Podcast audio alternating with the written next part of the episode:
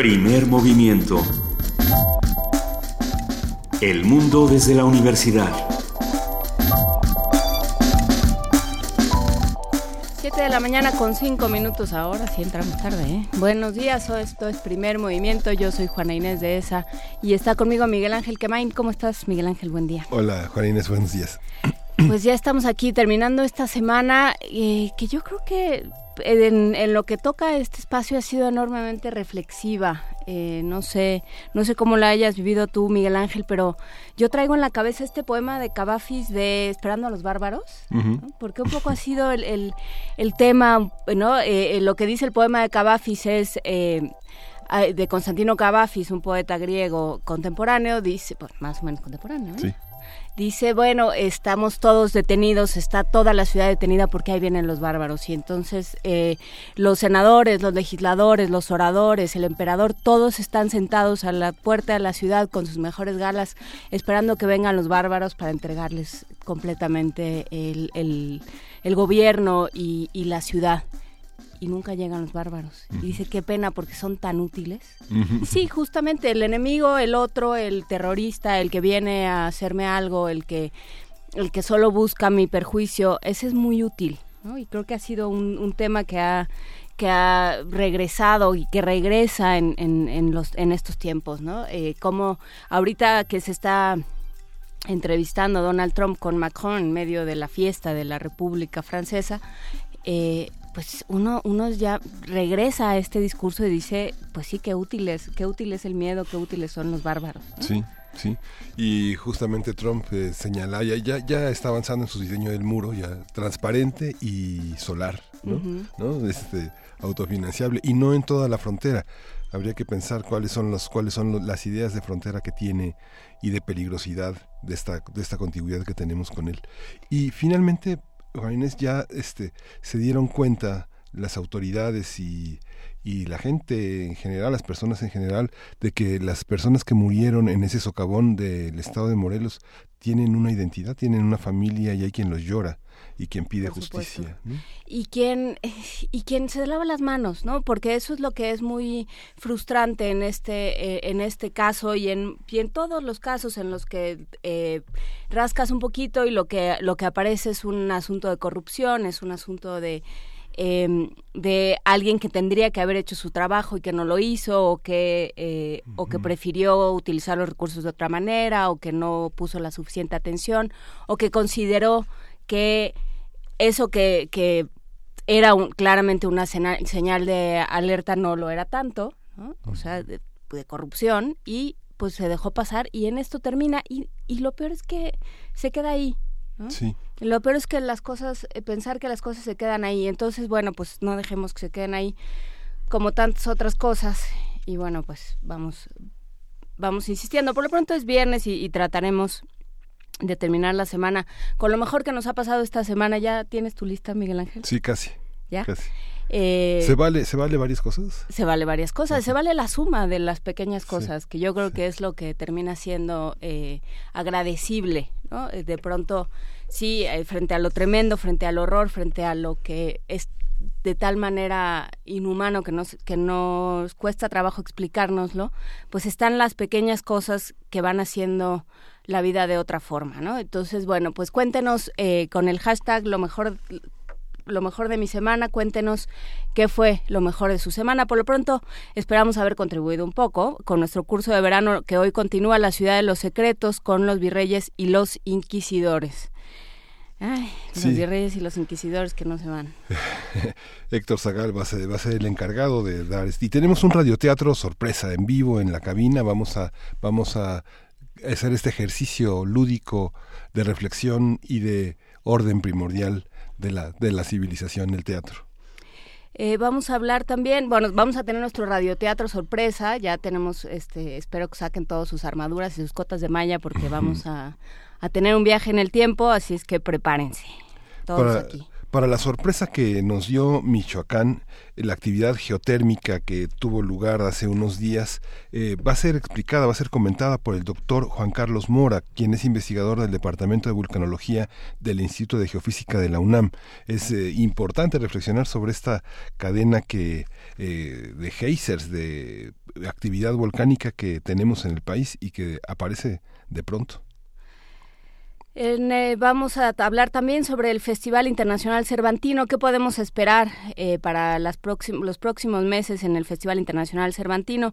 Nos lo va a platicar Antonio Quijano, nuestro jefe de noticias y reportero de Radio UNAM, que va a estar eh, platicando con nosotros de esta presentación y de lo que anunciaron para el Festival Internacional Cervantino, que este año tiene el pues el muy esperanzador y bullicioso tema de revoluciones. Así es que vamos viendo. La poesía necesaria. La poesía necesaria me toca, me toca esta vez. A ver, ¿cómo qué? Como que un mexicano, un mexicano, un mexicano. Estoy en este sorteándolos. Perfecto. Y en nuestra mesa del día, el teatro del teatro. ¿Qué pasa cuando, cuando los dramaturgos hablan de sí mismos y de los fantasmas que los visitan. Vamos a platicar de la puesta en escena de Después del ensayo de Ingmar Bergman. Esta puesta la está llevando a cabo Mario Espinosa, director de, teatro y amigo de este espacio, y Sofía Espinosa es una de las actrices, uno de los fantasmas que visitan al director de escena después del ensayo. Lo vamos a platicar aquí. Quédese con nosotros. Tenemos un montón de cosas. Recuerde que es viernes de complacencias y que, por lo tanto, usted puede hacer, como ya hizo Martelena Valencia y varios más, puede pedir qué canciones quiere y las iremos eh, dosificando y gestionando a lo largo del programa. Nos vamos con la primera, Frida Saldívar. Frida Saldívar. Frida Saldívar. Nos vamos con una canción. No te oigo.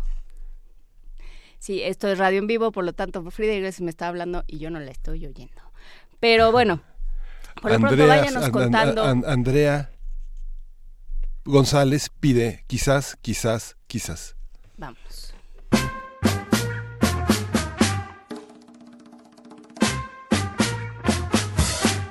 Won't admit you love me, and so how am I ever? To know? You only tell me. Perhaps, perhaps, perhaps. A million times I ask you, and then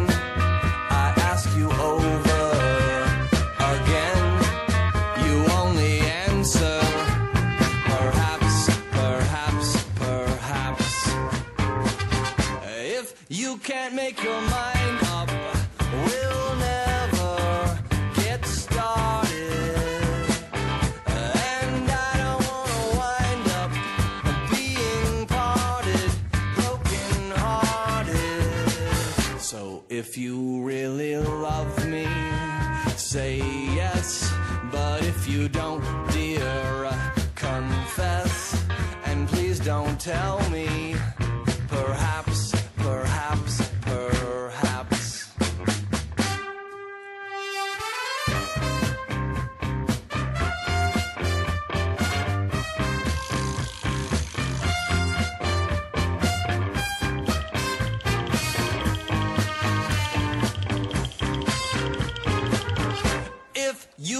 make your mind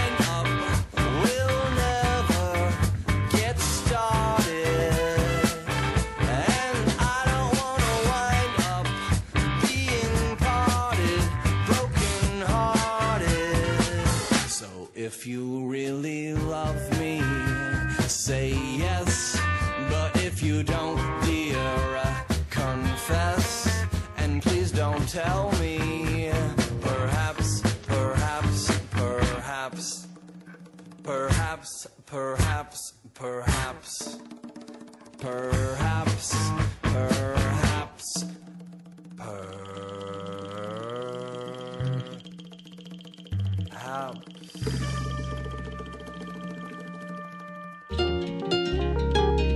Primer movimiento.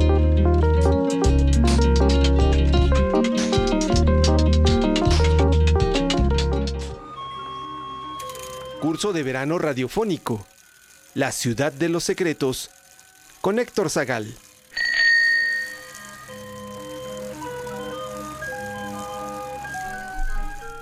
Ya está en la línea Héctor Zagal para platicarnos, para llevarnos a recorrer el mundo de los virreyes y los inquisidores, o sea, de hace cinco minutos más o menos. ¿Cómo estás, Héctor Zagal?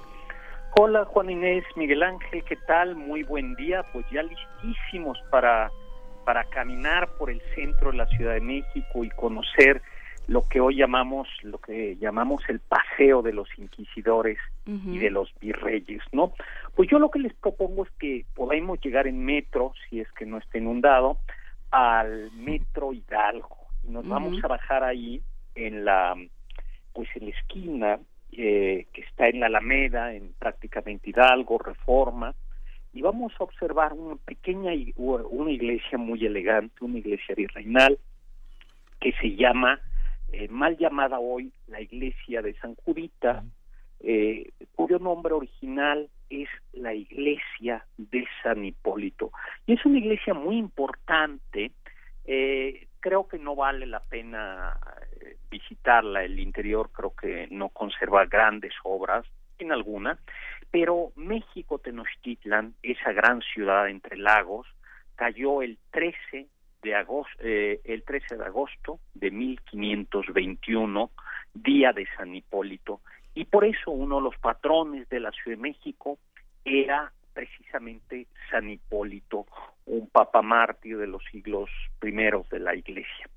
Y ahí, en la iglesia de San Hipólito, se guardaba eh, un pendón, una bandera con la que eh, Cortés entró a la Ciudad de México y cada 13 de agosto de 1521 hasta 1810 el virrey eh, iba y sacaba de ahí de, de San Hipólito ese pendón y paseaba hacia una entrada triunfal a la Ciudad de México, paseando ya no el, el pendón de Cortés, sino otra, uno que habían eh, pues recreado, entraba al Palacio Nacional para conmemorar la caída de México, de México Tenochtitlan, ¿no?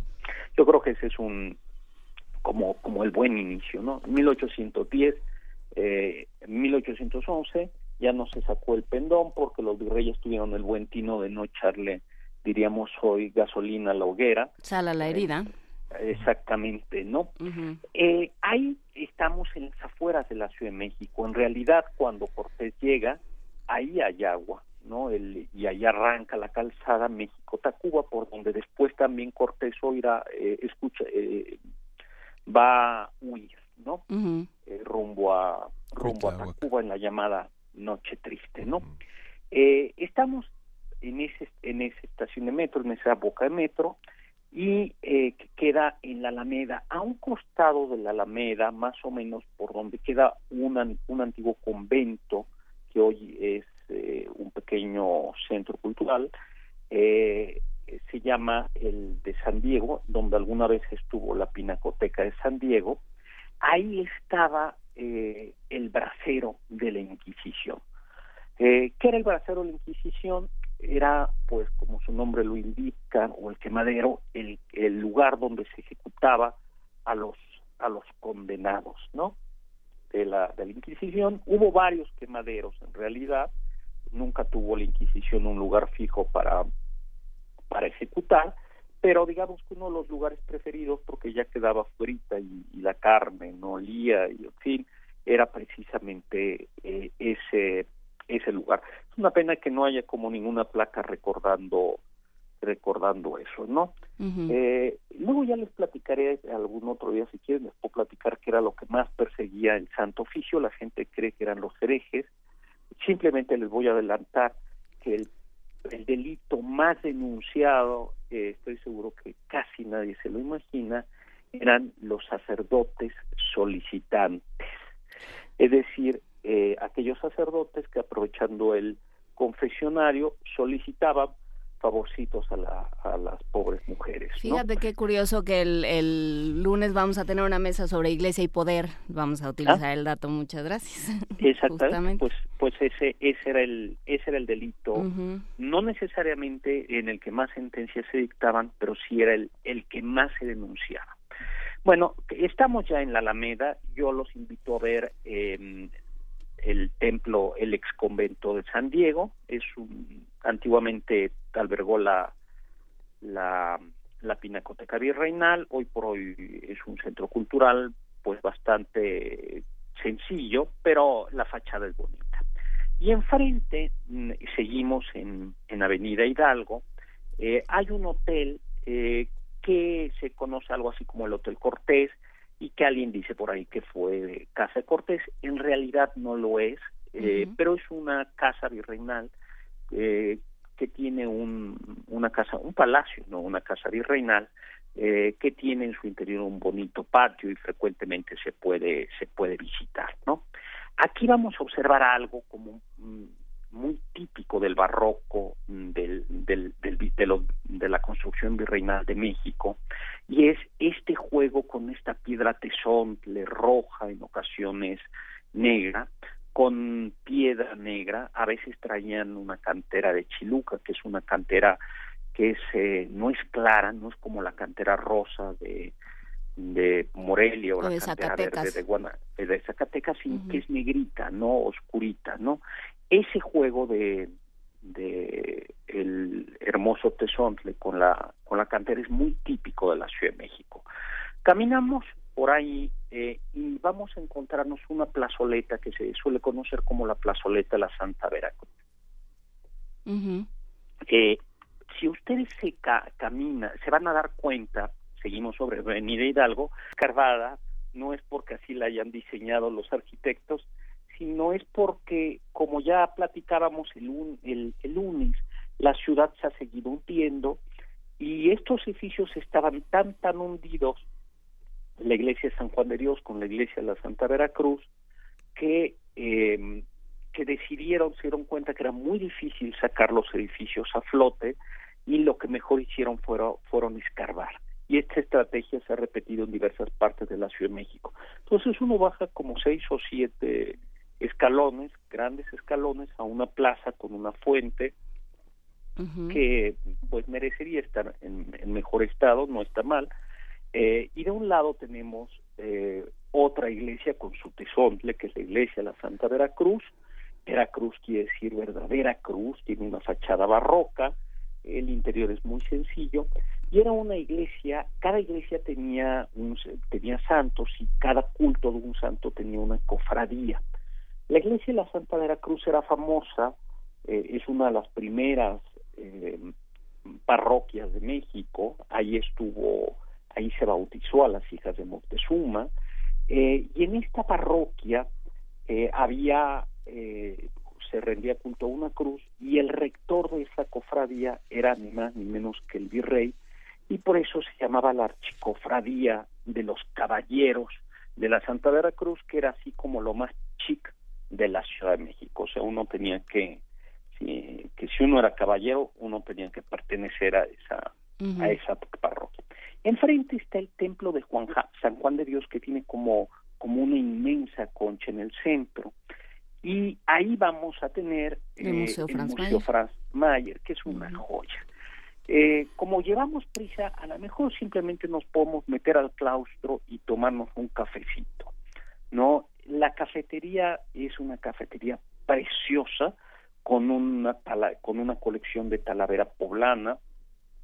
Entonces, eh, y el y el y el claustro de San Juan de Dios estaba está muy muy bien conservado y tiene una o dos salas que recrean cómo eran las antiguas salas las antiguas salas eh, del, del virreinato, ¿no? Pero, no, pero ¿y cómo? ¿Y los biambos así nos vamos a ir como si nada? Si no da tiempo, entramos. Vamos viendo, tú tranquilo, ya luego vemos, sí, luego este este programa termina siendo como un refresco agitado y ya se nos va para todos lados, pero tú tranquilo, total a ti pues te toca el comienzo. El comienzo, pues entonces va, yo creo que entonces sí, entramos al, al, al museo. El museo es un museo extraordinario, con una buena museografía, eh, les decía, está la cafetería, que es eh, la Talavera. Luego, las salas a mí me gusta mucho visitarlas, esta recreación, porque nos muestra cómo se vivía en la, en la Nueva España, cómo vivían los ricos, claro está. Este, eh, tiene una pequeña capilla, nos va a mostrar el Franz Mayer, nos va a mostrar las artes decorativas, que son estas artes que hacen amable la vida, donde los objetos de la vida diaria se convierten en obras de arte. En la Nueva España hay que recordar que eh, había un comercio relativamente intenso con Filipinas, que era una colonia española, y una vez al año venía desde Manila a Acapulco, a San Blas y Acapulco, un galeón que venía lleno de marfiles, de porcelanas, de seda, eh, de carey, de lacas. Y eso se va a notar mucho en, en las artes decorativas. Entonces la Nueva España, las grandes casas, tenían tapeles, tapetes españoles eh, de forma árabe, tenían marfiles chinos, tenían tibores, y luego va a haber eh, una influencia de lo chino en lo en lo mexicano o en lo y eso lo vamos a ver por ejemplo en algunas de las salas como las salas de Talavera eh, del hospital hay una sala de plata hay que recordar que México era el gran productor de plata eh, y esa en esa sala de plata hay una exposición que se llama la mesa de Dios la mesa de los señores donde están piezas de plata para el culto sagrado y, piezas de plata para los comedores y es espléndida, ¿no? Y lo que tú decías, eh, Juana Inés, hay una colección de, mm, de mm, biombos. Los biombos se utilizaban sobre todo en la sala para hacer algunos espacios, pero hay un biombo muy bonito que se llama el biombo de la conquista, eh, que yo creo que una de las piezas más importantes, porque retrata cómo era la ciudad hacia el siglo XVII. Lo que era la Alameda, por ejemplo. La Alameda, exactamente. Entonces es muy emocionante ver ver en ese biombo literalmente dónde estaba uno. Ahí aparece la Santa de la Cruz, el hospital, el hospital de San Juan de Dios, la Alameda, las acequias. La Alameda estaba en alguno, eh, había por ejemplo un canal que se llama la Acequia Real que llegaba hasta el Zócalo no eh, uno observa los lagos los diversos acueductos que le daban agua a la a la ciudad eh, a la ciudad de México el más importante de ellos el acueducto de Chapultepec eh, que arrancaba del castillo de Chapultepec venía por todo Avenida Chapultepec y desembocaba en la fuente Salto del Agua. El Museo Franz Mayer además estos días tiene una exposición que se llama Japón en México que es una retrospectiva de artistas contemporáneos hasta piezas antiguas, porque también hubo, eh, por el mismo contacto con Manila, hubo un pequeño contacto con, con el Japón, ¿no? Entonces es un museo eh, delicioso, es un museo que tiene una colección de sillas, además están puestas con buen gusto, eh, de muebles, están recreando diversas salas, ¿no? Entonces uno se imagina pues a las personas vestidas de casacas, de colores, porque los hombres utilizaban sacos azules con chalequitos rosas, o sea, ríanse ustedes de, de los hipsters de la condesa, ¿no? Pero que a eh, veces es que a mí lo que me parece interesante y por eso por eso me insistía en que nos quedáramos un ratito más en el Franz Mayer es que es que es de los pocos museos que se que están dedicados a estas artes decorativas de las que ya hablábamos eh, cuando hablábamos del Museo Sumaya eh, porque porque si uno quiere imaginarse si uno por ejemplo quiere escribir una novela de, de la época lo lo que tiene que hacer es ir al Franz Mayer y enterarse cómo eran los objetos ¿no? Así es. Porque, porque si no, no, pierdes noción de cómo era la vida cotidiana. Claro, por ejemplo, hay una colección, se llamaba de cocos chocolateros, que eran, como su nombre lo dice, eran cocos, pero eran cocos engastados en plata y donde eh, se tomaba lo, el típico, la típica bebida de la Nueva España, era chocolate, lo primero decían que hacía una persona en la mañana, era beber chocolate y en la merienda se bebía chocolate también, a las seis, siete de la tarde, con soletitas o dulcecitos de los conventos, ¿no? El café llegará en el siglo XVIII y será una bebida francesa, moderna, que va a ser vista con, con, con mucha desconfianza. Y en efecto, como tú dices, entre los cuadros, los objetos de uso, uno se va haciendo una idea de la opulencia, del colorido de la de la nueva de la de la nueva España, esas sillas con con carey, en, en México había mucho carey, nos lo nos lo echamos,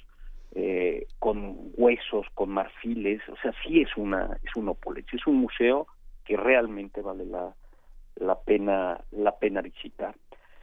Salimos, eh, ah, el, eso era un hospital, era un hospital de los Juaninos y se conservan todavía, eh, un, se han rescatado unos eh, cabeceras de la, en, la, en la pared hay algunos números pintados como con unos adornitos que eran las cabeceras de las de las camas, ¿no?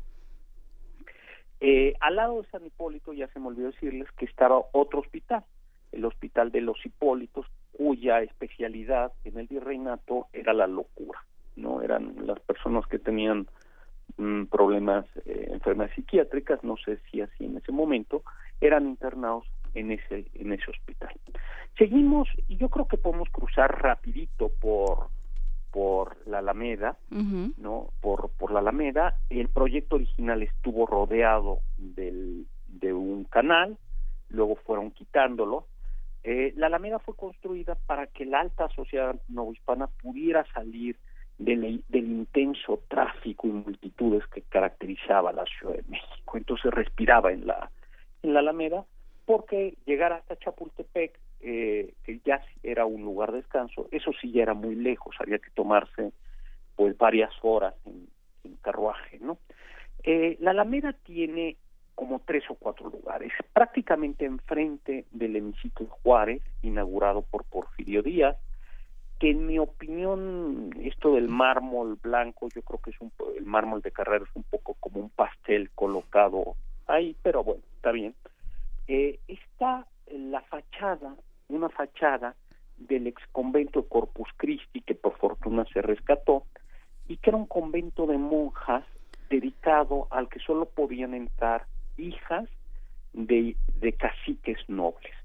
Eh, había diversos tipos de monjas y cada monja o incluso los frailes tenían restricciones. Por ejemplo, los carmelitas no podían, no aceptaban mestizos eh, ni indígenas y este convento solo podías entrar si eras eh, indígena y si eras hija de un cacique noble, la nobleza mm, indígena, ¿no? eh, yo creo que ese es un, un, rescate bonito y corramos rápido, eh, no al lado de la Alameda, sino en una de las calles laterales, al Museo de Artes Populares, que fue la antigua estación de, de, de bomberos, un edificio Art Deco y que tiene, como su nombre lo indica, este rescate de arte popular, de, de artesanías, como se decía se decía antes, ¿no? Yo creo que el simple ver en la tienda o en las exposiciones que, que tienen es, es interesante y fue un rescate muy, muy padre. Corremos hacia el Palacio de Bellas Artes, ¿no? Ay, el Palacio de Bellas Artes. ¿A ti te gusta? A, mí me gusta mucho. Entiendo que, que, que, es un... De pronto parece que lo hicieron como con Duya, con estas cosas de hacer pasteles, diría mi papá. Como pastel de merengue. Pero, pero lo que, lo que... Yo creo que Bellas Artes, como a este país, hay que verlo por, por partes, ¿no? Hay que, de pronto hay que, hay que construirlo y ver que no... Que el todo es una cosa distinta que cada uno de los, de los fragmentos, que de pronto hay una un, medallón maravilloso, que de pronto hay unas, una escalinata, pero, pero así en conjunto sí es un poco salvaje. Sí, fíjate que eh, a mí es, es interesante porque está frente al Correo Mayor, que fue, son obras del mismo arquitecto, Adamo, Adamo Buari, ¿no? Porfirio Díaz lo que pensaba era vamos a modernizarnos, a mostrar, contábamos el desarrollo, y en ese momento el símbolo de desarrollo de los chic era lo francés. Eh, entonces son estos estilos históricos, estos estilos afrancesados. Pero todos, ese es el problema. Todos, ¿no? El, el, el problema, el Palacio de Bellas Artes tuvo un problema de inicio y construcción, si nos sirve de consuelo, y es que se comenzó, no se había inaugurado cuando ya se había hundido, ¿no? Eh, ya se había comenzado a hundir, y, y, en parte se comenzó a hundir porque el mármol de Carrara es demasiado pesado. La verdad es que uno cuando uno observa y dice, bueno, pues la catedral, la Santa Clara Cruz, unieron, se hundieron siete metros en tres siglos. El Palacio de Bellas Artes se hundió tres metros en cuatro años, ¿no? Pero, pero es un gran, un gran palacio, por fortuna no pasó a mayores. Los cuatro pega, los cuatro caballos que están en, en los caballos que están en, las esquinas de la plaza no iban a estar ahí, iban a estar en el Palacio Legislativo, hoy monumento a la Revolución, pero pues llegó la Revolución y se quedó a la mitad, eh, y, los reciclamos, ¿no? Como yo creo que algo que personalmente sí me, ya me gusta mucho es el interior, como el, como el monumento, como el edificio de Bellas Artes, se tardó mucho, le pescaron varios estilos y el interior es un art deco muy mexicano, es un deco en, donde es deco, pero ya hay elementos mexicanos, eh, se puede entrar al palacio. ¿En dónde se ven estos elementos mexicanos, Héctor Zagal? Cuando vemos, por ejemplo, la ya dentro del museo, ya dentro del palacio, eh, la entrada a la sala, por ejemplo, nos vamos a encontrar unos tlalocs de metal, son tlaloc, unos mascarones de tlaloc. ¿no? Y esos mascarones de Tlaloc son de co, la decoración es de co, mármoles, pero pues es un Tlaloc, ¿no? Esos mascarones del dios Tlaloc con sus anteojeras, ese es, ese es un deco mexicano. Y luego también algo interesante es el uso ahí sí de mármoles mexicanos, de tecal y este mármol cafecillo y el y mármol rojo. Y es difícil de ver, pero en una de esas sí puede uno colarse al, al interior de la sala de conciertos y ver la monumental telón de, eh, Tiffany. que tiene un paisaje de los volcanes, ¿no? Bueno, eso ya es la, la locura. Eso es eso es deco en realidad, eso es deco ya, pero es un deco también que refleja un paisaje mexicano, ¿no? Pero estos mascarones los son muy fáciles de identificar porque se repiten en varias partes. Es de Velasco, ¿no? Eh, eh, sí, exactamente. Son, de José María Velasco. Exactamente, son los son los volcanes de, de, este gran pintor del Valle de México, Miguel Ángel. Hay dos, hay una serie de, de murales ahí, mismo. Está el famoso hombre socialista de Diego Rivera. Hay unos hay unos murales de, de Siqueiros muy interesantes. ¿No? A mí personalmente me parece que Siqueiros eh, no es el que más me gusta, pero yo creo que es el más fuerte y como más creativo de los tres grandes muralistas, ¿no? Eh, el hombre creo que además tiene un descubrimiento o inventó un tipo de, de pigmento de pintura que lamentablemente no patentó y creo que Dupont se lo ganó. Pero es un pintor muy, muy interesante, ¿no? Tiene este adecuatismo revivivo, me parece, y la conquista, en fin. Bajamos y yo creo que ahí nos tenemos que encontrar con dos, eh, entrar al Palacio de Correos. El Palacio de Correos tiene un pequeño museo. Fue un palacio revolucionario en su momento porque fue el primer edificio público que tuvo un elevador. ¿no? El interior es un interior magnífico, pequeñito, en este estudio, en este estos momentos de la arquitectura del siglo XX, en donde ya hay nuevos objetos, ya hay elevadores, eh, edificios más altos, pero todavía no se sabe cómo tratar esa, esa nueva tecnología y la tendencia es como a recubrirla con adornos del siglo pasado. Pero el edificio es un edificio muy bonito, con un patio interior magnífico, deambular por ahí. Y tenemos, por supuesto, eh, luego la Plaza Tolsa con nuestro caballito que parece que sobrevivió a las restauraciones, ¿no? Lo que no lograron tres siglos de este de de moverlo porque cómo lo fue cómo fue dando vueltas el caballito, ¿eh? ¿eh? Exactamente, el caballito estuvo en el Zócalo, luego fue movido a la a la antigua universidad, luego salió a, a, Reforma y a la, la ex Glorieta del Caballito y terminó en la Plaza Tolsa. La Plaza Tolsa tiene dos edificios muy interesantes. Tiene, por supuesto, el Palacio de Minería o Seminario Real de Minería, que era un lugar donde se formaron los ingenieros mineros en el siglo eh, en el siglo finales del 18, principio del 19. Eh, yo no sé si ustedes sabían que en México se descubre un elemento de la tabla periódica, el wolframio. Sí. Eh, o sea, ¿por qué? Porque los el rey Carlos III decide modernizar este país eh, y entre otras modernizaciones es esta formación de mineros y aquí se descubre, eh, creo que es un español, el que descubre el, o, un criollo el que descubre este elemento, y todo esto tiene que ver con ese, con ese edificio, ¿no? Tiene hoy por hoy, bueno, el edificio es un edificio, el Wolframe, tiene, em, tiene una capilla mm, de estilo dedicada a la Virgen de Guadalupe, de estilo neoclásico, eh, el, edificio que seguramente todo el mundo hemos conocido en la feria del, libro es un edificio interesante y enfrente está el Munal eh, ahí depende el ánimo que tengan eh, yo creo que simplemente entrar y ver la escalera monumental es preciosa esto es también obra de Adamo Boari ese edificio no era incansable ese muchacho eh pues sí, ¿no? Y le fue re bien. no, o sea, era incansable y era el, el constructor de, un poco el constructor de la corte, ¿no? Pensando Exactamente, en, esos términos. Sí, sí, sí, por supuesto le fue, le fue re bien. Y era, y era un hombre, ahora lo chistoso es ver cómo puede hacer cosas tan distintas el mismo, el mismo hombre, ¿no?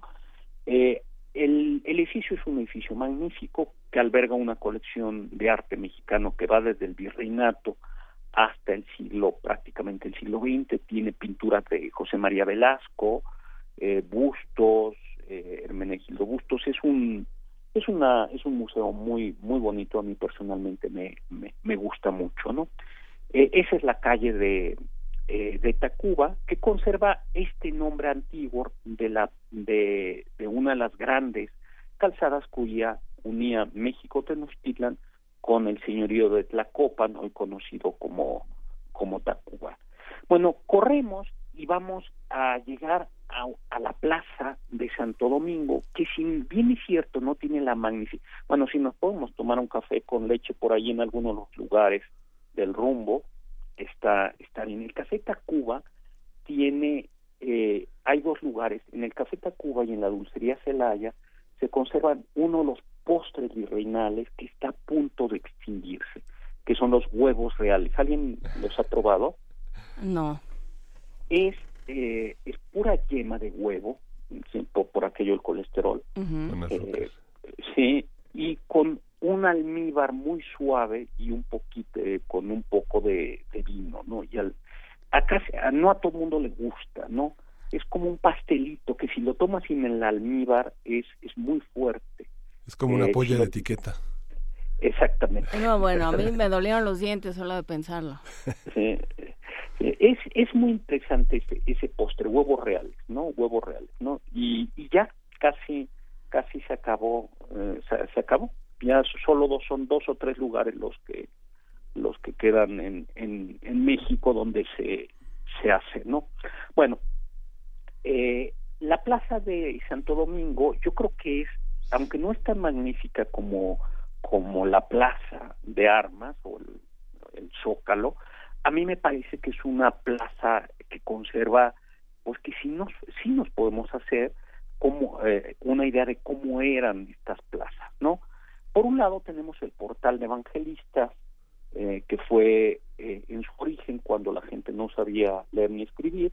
Bueno, hoy tampoco mucha gente, bueno, la gente sabe leer y escribir, pero pues ya solo usamos emoticones, pero en aquella época eh, había que recurrir a alguien que te leyera cartas o que te redactara a mano, eh, que, te que te escribiera un memorial, algún papel, eh, y por eso en ese portal había lo que luego la gente llamaría evangelistas, que eran mm, personas que te ayudaban a redactar documentos o a leer. Hoy por hoy hay imprentas, ¿no? Hay, hay imprentas y las malas lenguas decían que ahí se podía conseguir todo tipo de documentos, ¿no? Eso dicen, sí. Dice, ¿no? Eso dicen. Eh, enfrente, en el eh, llamado edificio, eh, que es un edificio que ocupa la SEP y que lamentablemente no se puede visitar salvo con cita, estaba el consulado de comerciantes, que era como una cámara de comercio, vamos a decirlo así, que controlaba el comercio. Aquí hay que hacernos idea de que estamos, esa plaza, ese edificio era algo así como el World Trade Center de Nueva York. O sea, a ver, la Ciudad de México en el siglo XVIII controlaba el comercio de plata más importante del mundo, controlaba la ruta con el oriente más importante del mundo, y además controlaba el comercio con Europa. Entonces estamos, en ese momento estamos en un lugar cosmopolita, en un lugar donde se controla los, lo que viene desde España, lo que viene desde Manila, eh, o sea, es, es, no estamos en cual, era el Nueva York o el Frankfurt de aquella, de aquella época, y ese era el edificio donde estaban algunos de los comerciantes más ricos del mundo, ¿no? Comerciantes que se reían de los ricos comerciantes europeos, ¿no? O sea, eran... Y luego tenemos, por supuesto, el edificio de Santo Domingo y, las, y, la Santa Inquisición, ¿no? Entonces, eh, la Santa Inquisición estuvo a cargo de los dominicos, se llamaba Orden de Fraile Predicadores, y el nombre de dominico, eh, y eso lo van a ver ustedes en las fachadas todavía o en alguno de los retablos interiores, quiere decir los perros del Señor, ¿no?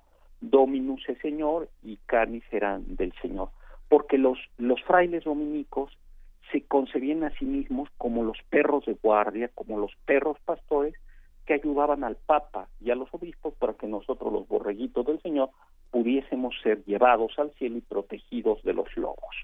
Y claro, pues eso a veces había que echarse a alguien que intentaba agredir, a los borreguitos, ¿no? Entonces, por eso estaban los dominicos eh, frente al palacio del Santo Oficio. Eh, el edificio conserva varios retablos barrocos, vale la pena visitarlo, perdón, la, el, Santo, Santo Domingo, y luego, eh, patrimonio de la UNAM también, el soberbio edificio del Santo Oficio, ¿no? Que alberga también un museo de medicina. Hay que recordar que no todo lo, que se exhibe de torturas dentro del, edificio de la Santa Inquisición era utilizado por el Santo Oficio. El Santo Oficio utilizaba dos tormentos que eran eh, una especie de potro y el agua y eh, bueno y ahí estaba no el Santo Oficio. También otro dato interesante es que los indígenas no estaban sometidos al Santo Oficio, ¿no?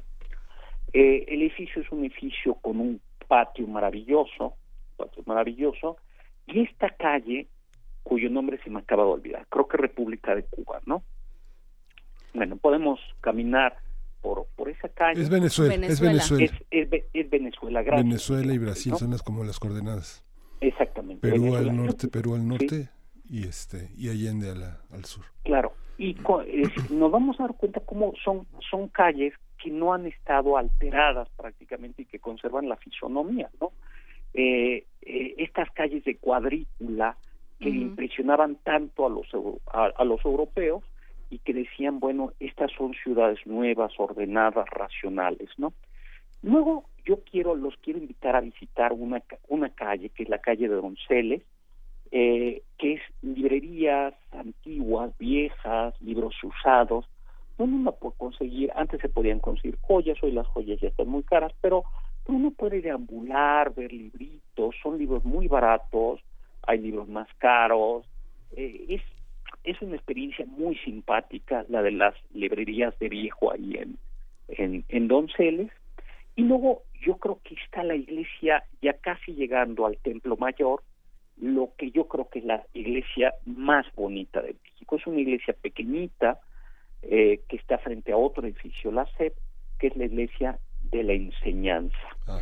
Es una iglesia de es una iglesia de planta como un prisma, como un rombo, y que conserva todos sus retablos barrocos y conserva los coros con las rejas, desde donde las monjas de clausura podían escuchar misa.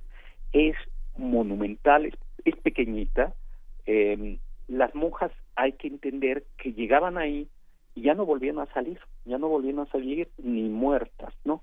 E incluso para escuchar misa tenían que escuchar misa detrás de una reja, frecuentemente con unas gasas, unas telas, y el sacerdote lo único que podía hacer era acercarse y a través de una puerta en ese enrejado darles la comunión.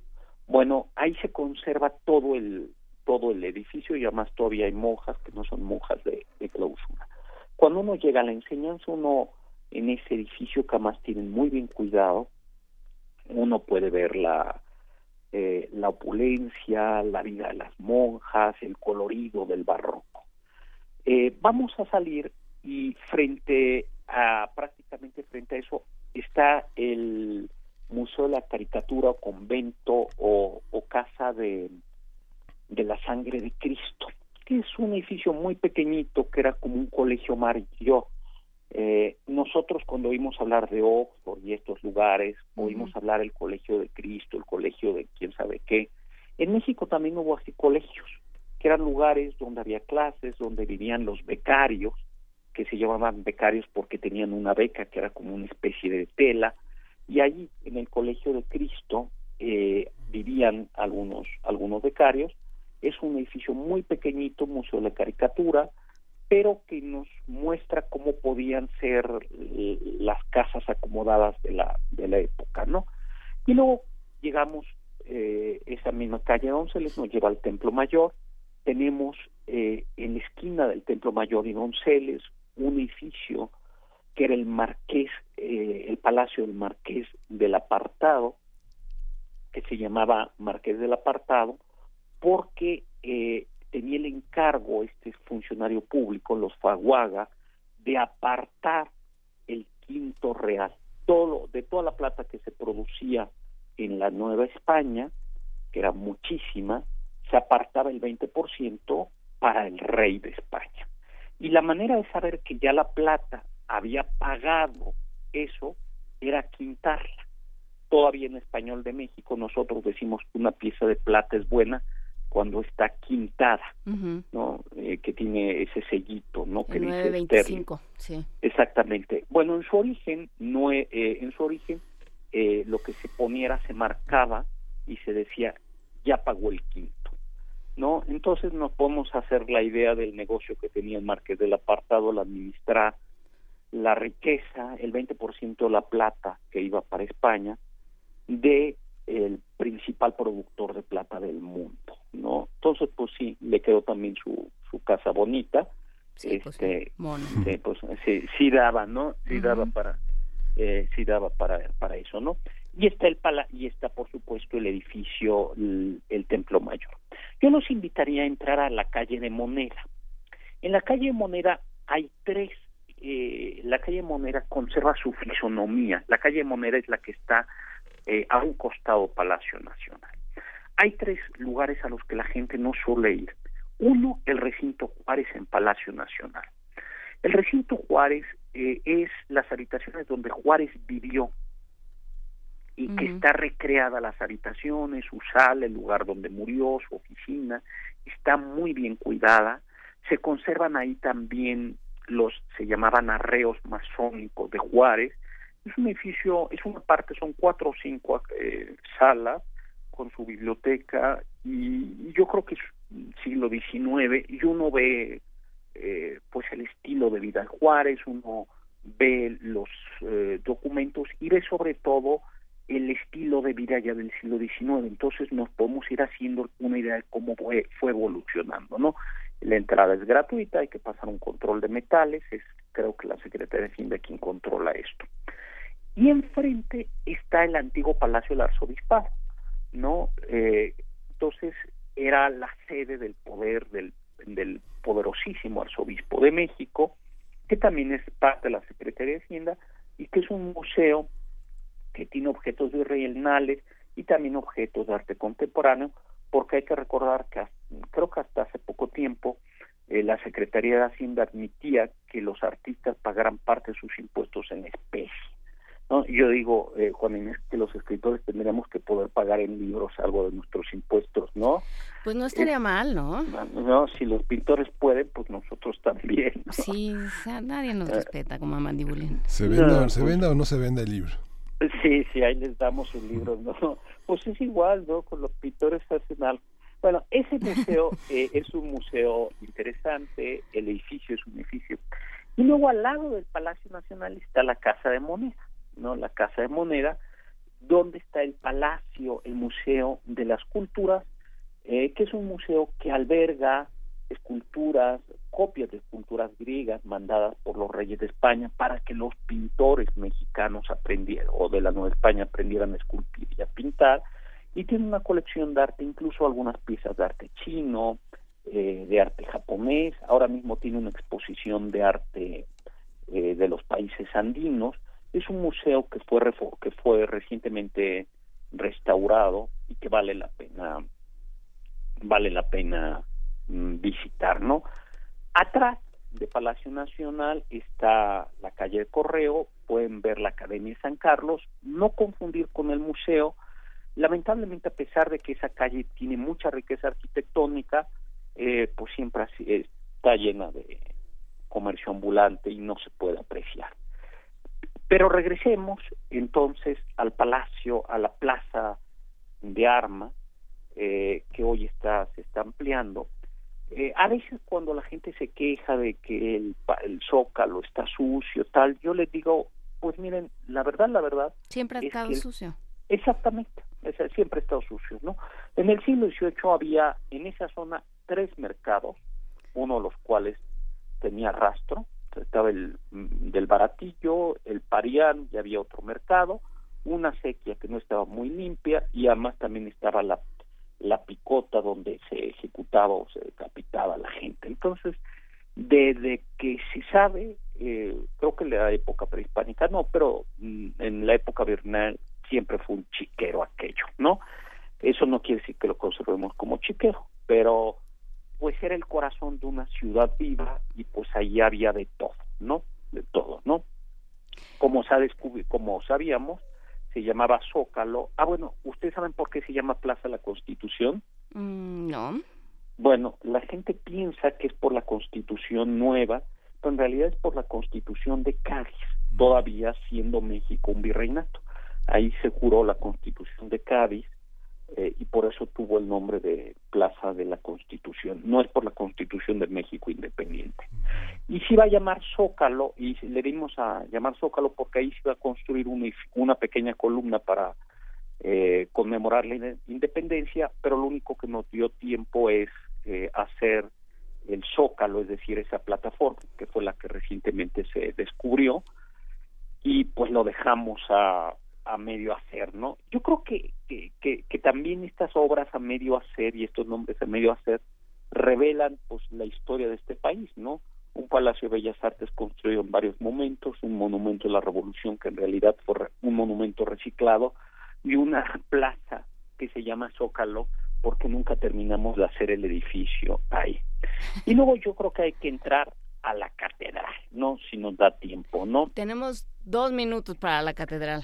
Bueno, yo en la catedral los invito a hacer dos cosas. Una, echarle un ojo a la capilla de los arcángeles, eh, que está justo a la izquierda, a entrar al, al, al restaurado coro y finalmente eh, admirar eh, el mm, portentoso retablo mayor y si quieren ir a saludar y ver el trono de Iturbide, emperador primero de México, que está, eh, sus restos están por ahí y, ahí está su tronito de, de, madera. Y yo creo que con esto hemos hecho un recorrido este grande, siempre hay luego algunas cantinas donde echarse una cerveza o si quieren un cafecito.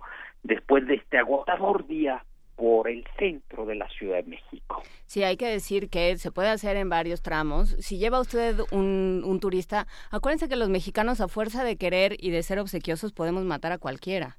entre, entre la indigestión, este, la cruda y, y el, el, golpe de calor, podemos acabar con quien se deje. Entonces, este, con cualquier extraño enemigo. Entonces, eh, pues sí, hay que hacerlo por partes y hay que hacerlo con mesura y hay que hacerlo con, con muchísimo cariño. Creo que eso es de lo, de lo más interesante que nos dejas, además de, que ya descubrimos que tienes un lado, una beta este entre sanguinaria y escatológica, Héctor Zagal, que eso, ah, nunca lo hubiéramos sospechado. Además de eso, nos quedamos con la, la enorme emoción de ver a esta ciudad con cariño, y con y con los ojos del asombro siempre y eso te lo agradecemos un montón al final. No, pues este encantado, pues eso, martes. Yo suelo quedarme cuando hago con mis alumnos de prepa, llego hasta Santo Domingo. Hasta ahí, eh, en, un, en una mañana. Hay que hacerlo por partes, caminando. Creo que parte del secreto es detenerse a tomar cafecitos. Exacto. Este, eso no llevamos prisa y pues es, es nuestra ciudad, es un lugar divertido, eh, y pues creo que es un lugar vivo, no es una ciudad museo, sino es una ciudad viva. Y en ese recorrido hay muchas cosas que podemos comprar, desde botones, cámaras, este, todo lo que tenemos pendiente. Lleve usted su lista este, de pendientes. un sartén. Paraguas. Ese botón que nunca le has encontrado. Ahí está, ¿no? Sí. Pues Perfecto. Pues un gustazo, Miguel Ángel. Muchísimas gracias, gracias Juan Inés. Amigos, muchísimas gracias en primer movimiento por esta semana fantástica con ustedes. Muchas gracias a ti y bueno, pues ya estaremos recuperando esta conversación y, e invitándote a muchas más porque se nos quedaron muchas cosas que platicar venturosamente. Gracias Héctor Zagal. Buena, buen día. Hasta luego. Esta es la sonata en sol menor del archivo del siglo XVIII. Es el archivo, no, es una sonata en sol menor, es el archivo de la catedral y es una pieza del siglo XVIII. Muchas gracias.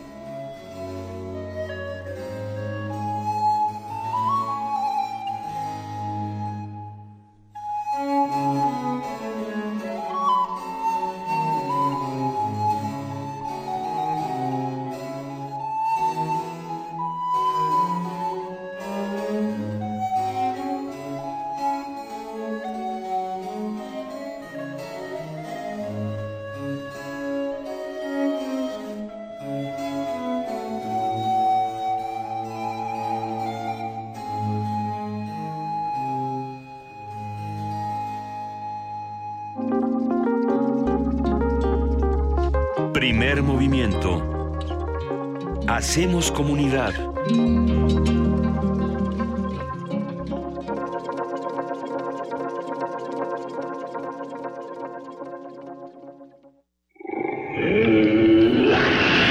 En la UNAM se escriben historias de éxito.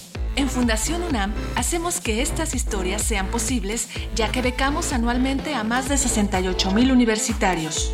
Súmate 5340-0904 o en www.funam.mx. Contigo hacemos posible lo imposible. De las vistas de Salvador Toscano a la época de oro. Del celular a la era digital. Filmoteca UNAM. Sala de exposiciones, acervo y restauración, cine en línea, talleres, hemeroteca. Circuito Mario de la Cueva, frente a la Facultad de Ciencias Políticas y Sociales. Entra a www.filmoteca.unam.mx. En Facebook y Twitter somos Filmoteca UNAM. Ahí encontrarás la oferta visual que tenemos para ti. Filmoteca UNAM. Soy Ana, España. Soy Hisham, Egipto. Soy Amber, China. Soy Kevin, soy de Uruguay. Soy Luke, Canadá. Este es un mensaje turquesa para ti. Amigo de México. Hoy el mundo los mira. La agresión de hacerles pagar por un muro fuera de su territorio es inaceptable. Resisten con dignidad. Y contad con la solidaridad de millones de personas. Porque creemos en la igualdad de todos los seres humanos. De construirse un muro. Vosotros quedaréis del lado correcto de la historia. Somos turquesa, somos Nueva Alianza. ¿Quién dejó miedo? El Museo de Arte Carrillo Gil abre sus puertas a una muestra histórica, Orozco y los Teules. En ella recrea la exposición de 1947 del pintor y muralista José Clemente Orozco sobre la ocupación española de lo que hoy es México y que se montó en el Colegio Nacional. 43 de las 60 pinturas, dibujos y acuarelas que se exhibieron entonces están hoy en la muestra. El Museo de Arte Carrillo Gil, Avenida 1500, San Ángel.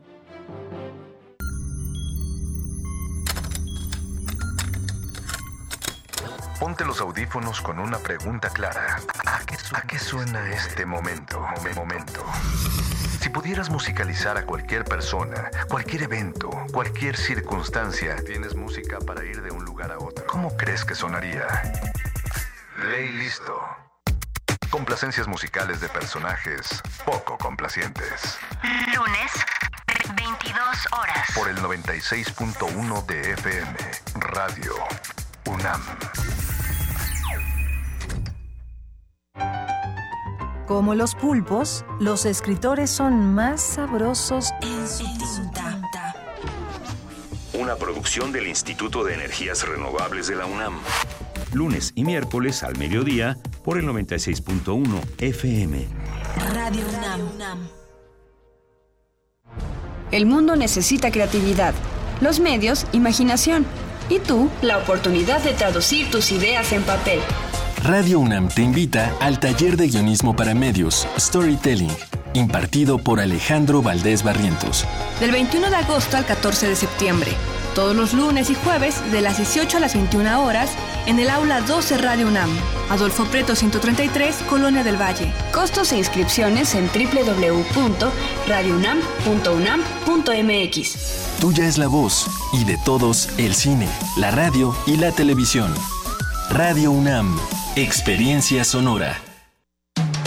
Búscanos en redes sociales, en Facebook como Primer Movimiento UNAM y en Twitter como P Movimiento o escríbenos un correo a primermovimientounam.gmail.com. Hagamos comunidad.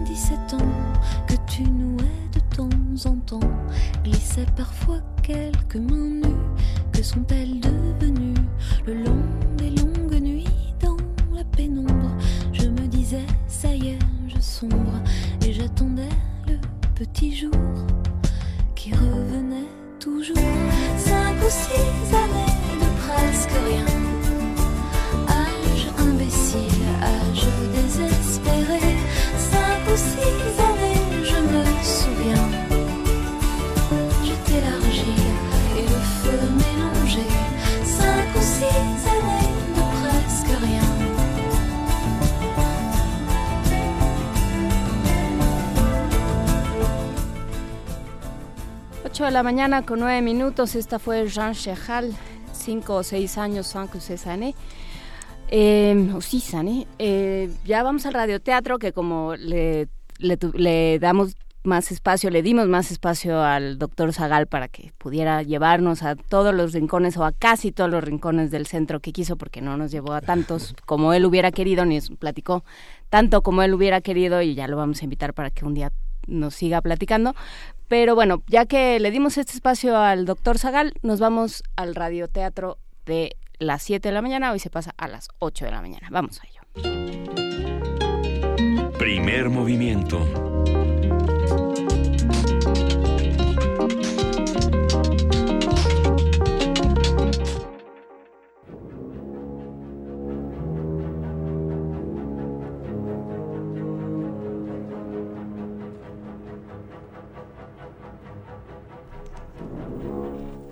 Los Caballeros de la Mesa de la Cocina, de John Chesca, traducción de María Mercedes Correa, publicado por Norma.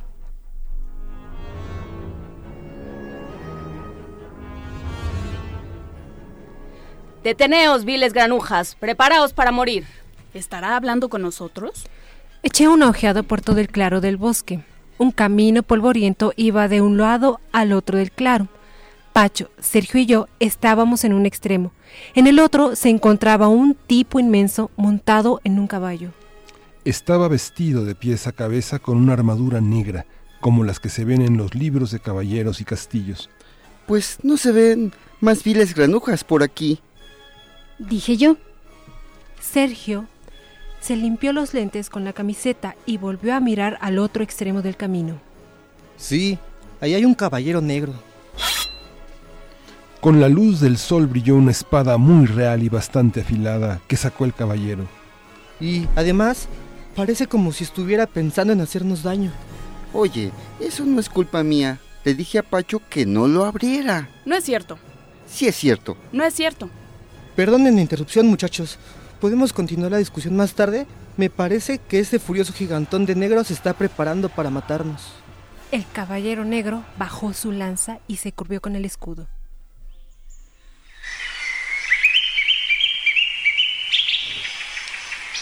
Este, buenas, don señor caballero. Me llamo Beto. Creo que mis amigos y yo nos perdimos salir hacia mi fiesta de cumpleaños. Si usted fuera tan amable de conducirnos al teléfono más cercano, Nadie pasa de aquí. si tan solo nos indicara la dirección hacia Nueva York, nosotros seguiríamos nuestro camino y... Nadie pasa de aquí. Creo que ya había escuchado eso antes.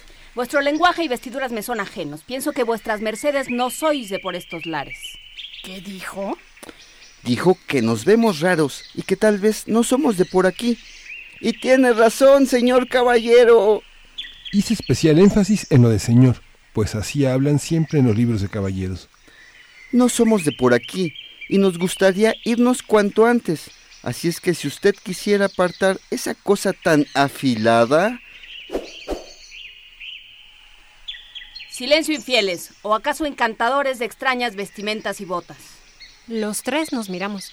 Estábamos vestidos de pantalones de mezclilla, camiseta y tenis. Miramos al caballero negro. Tenía puestos unos zapatos puntiagudos de metal, pantalones de armadura, un abrigo de armadura con bisagras en los hombros y en los codos, y un enorme casco de metal que parecía una campana negra, adornado encima con una suave pluma negra.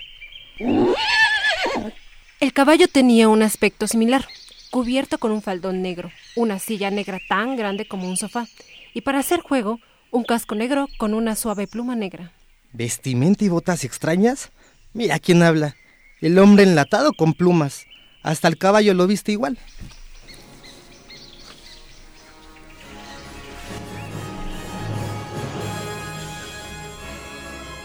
Basta ya de vuestros conjuros y sonsonetes, malvados encantadores. Preparaos para morir.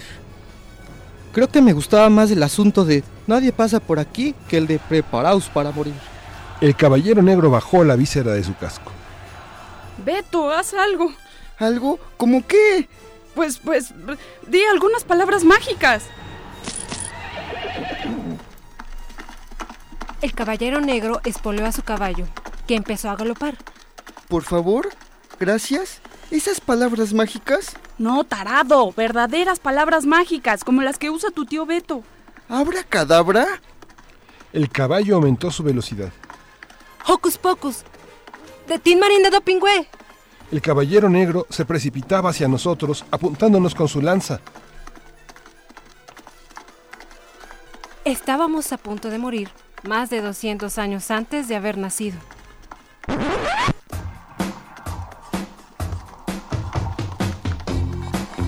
Antes de que llegue el caballero, creo que debo explicar cómo resultaron tres tipos normales frente a la frente a frente con la muerte enlatada. Todo comenzó con mi fiesta de cumpleaños. Mis dos mejores amigos, Pacho y Sergio, se encontraban en mi casa. Estábamos sentados en la mesa de la cocina, haciendo las cosas típicas de los cumpleaños. Comer golosinas, tomar refrescos y mirar la bola de béisbol que me regaló mi hermana. Mi mamá empezó a recoger todo el papel de envolver para tirarlo. En ese momento, Sergio encontró otro regalo. Mira, Beto, ese no lo habías visto.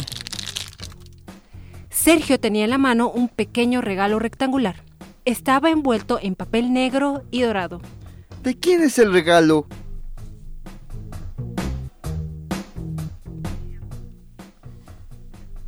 Si quieres saberlo, no te pierdas la segunda de tres partes del cuento Los Caballeros de la Mesa de la Cocina, de John Chesca, traducción de María Mercedes Correa, publicado por Norma.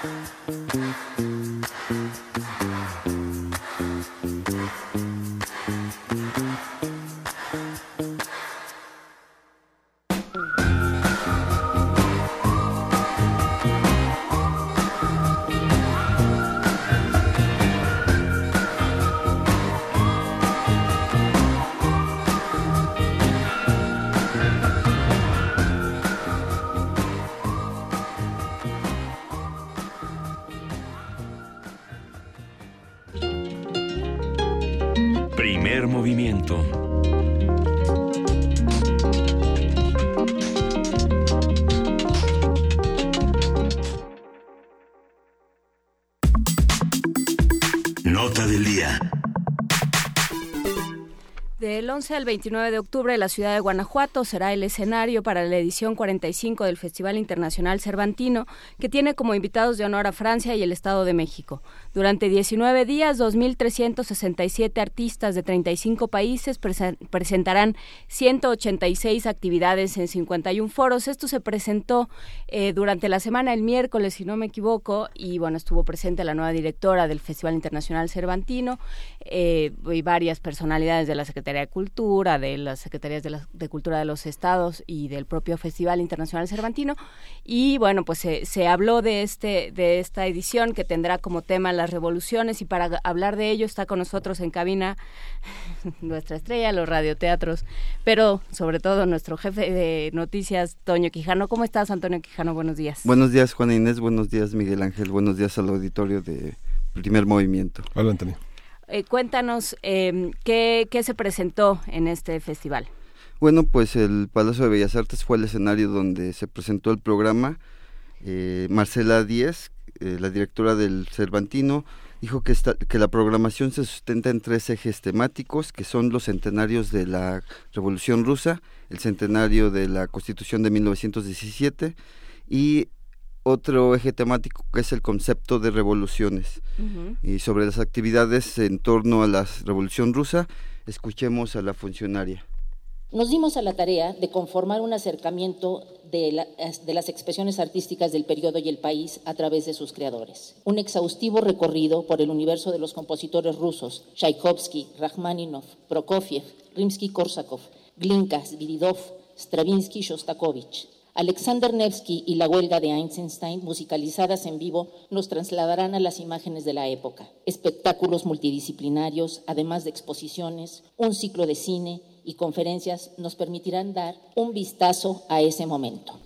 Es, interesante lo que se puede hablar de, de un periodo histórico, de un periodo político, y social a través del arte que se genera de, de lo que de lo que está sucediendo en términos de compromiso artístico en términos de discursos y de y de de cómo levantan la voz los diferentes creadores, ¿no, Miguel Ángel? Sí, justamente.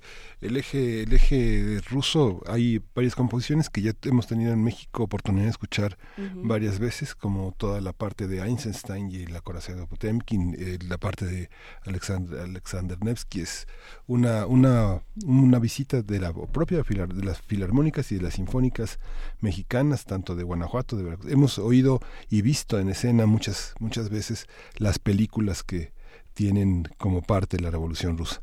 Y es, un, y es paradigmático porque, bueno, la Constitución, la Revolución Mexicana, las revoluciones estéticas de la danza, las memorias que tiene toda la interpretación de la Revolución Francesa, la Revolución del 48 es, un, es verdaderamente impresionante la cantidad de arte que se ha producido, de música, de teatro en torno a esto. Porque también se habló de la de la Constitución y del el aniversario de la Constitución. Así y también este, se abordará en el Cervantino. Marcela Díez también presentó un panorama general de la programación en torno a la Constitución de 1917. Escuchemos.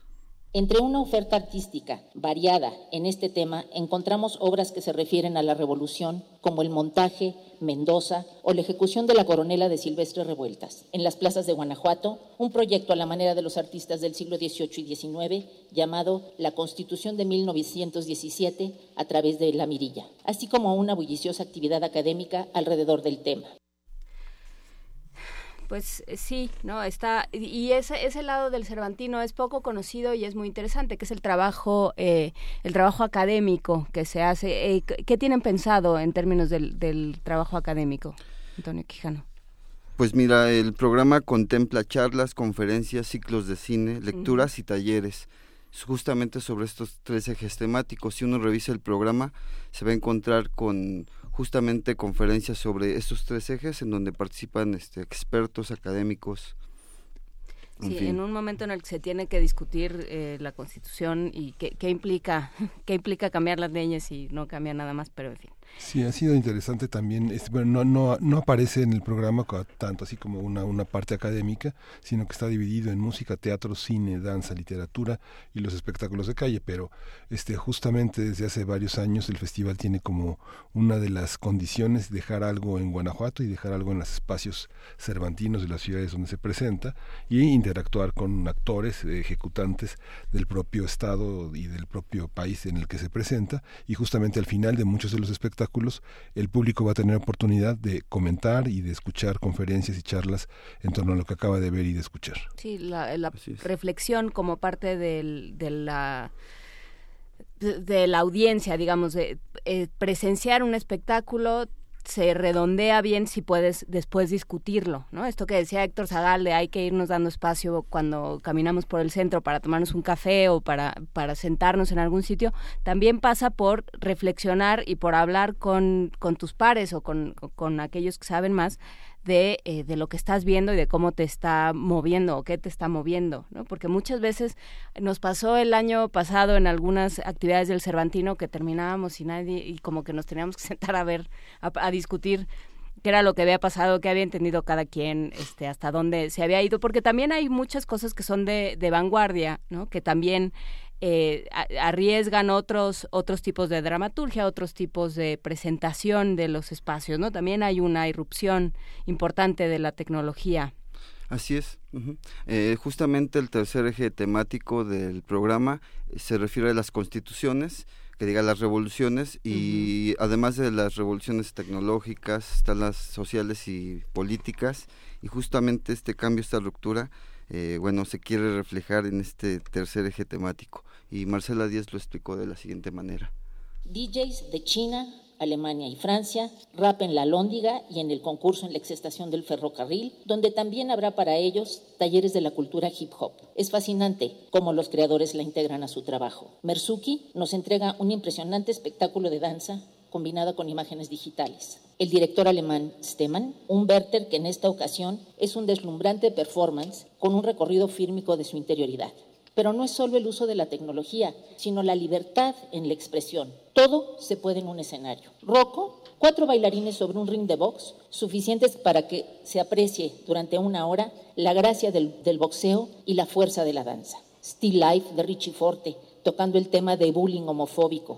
Evidentemente, no hemos ignorado las revoluciones políticas y sociales. Un homenaje musical al poeta cubano José Martí, una disertación alrededor de la guerrilla del gran dramaturgo y director chileno Guillermo Calderón, nuestras cinco producciones off dirigidas por jóvenes, muy jóvenes independientes, películas que revolucionaron la cinematografía, artes visuales que rompieron moldes. En efecto, eh, pues sí, como lo, como lo platicamos y como lo hemos estado platicando desde que, desde que hemos hablado del Cervantino, que es desde que comenzó este espacio, eh, la, la, tecnología es importante, lo que se presenta, lo, aquello que se arriesga dentro del, del Cervantino y lo que y las fusiones que se hacen por la misma naturaleza del espacio, ¿no? por, por la por la concepción del, del festival, ¿no? que, que, representa a Cervantes y, buena parte de Cervantes eh, en otra época y con otras interpretaciones, pues siempre conviven lo, clásico y lo nuevo y siempre lo tradicional y lo que rompe. Y por ello vamos a escuchar justamente a una de las, de las eh, agrupaciones que se va a presentar en el Cervantino, el dúo Foilet Tsutsura. Vamos a escuchar con ellos de Ravel, pieza en forma de habanera.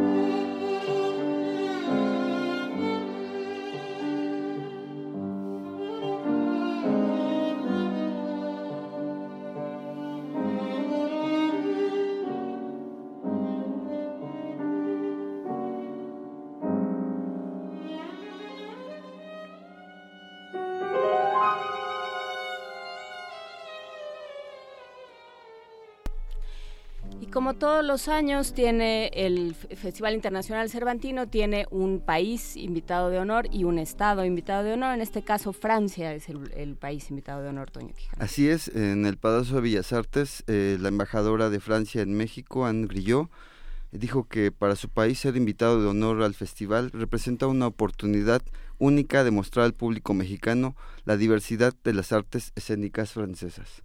Con 30 espectáculos diferentes, más de 20 compañías invitadas y la voluntad de presentar artistas de excelencias en todos los ámbitos. En primer lugar, los grandes nombres conocidos y reconocidos en el mundo entero, como Wajdi Mouawad, James o el grupo Dionysos. Posteriormente, la nueva escena emergente, artistas menores de 45 años que ya han demostrado su valía en Francia. Pienso en los conjuntos barrocos, le poème harmonique y le cri de París, Jean Chéral en la canción francesa, Deze Dezen en la música contemporánea, le Surnatural Orchestra en el jazz. Por último, las grandes instituciones culturales francesas, el Centro Nacional de la Danza, el Ballet de Marsella, el IRCAM, sin olvidar, por supuesto, un ciclo de cine y numerosos debates. Eh, evidentemente, este esta fue la embajadora de, Francia, Ángel y yo. Hay que decir que Marcela Díez, que es ahora la, directora del Cervantino, fue durante mucho tiempo la encargada de programación, o sea, es alguien que lleva mucho tiempo trabajando en esto, ¿no? Porque muchas veces sucede que, que entran eh, los relevistas que, que no saben, pero bueno, en el caso de Aurora, de, Marcela Díez, ella ha trabajado eh, mucho, mucho tiempo, la hemos platicado con ella varias veces eh, cuando hemos ido al Cervantino, así es que bueno, pues eh, está en buenas manos.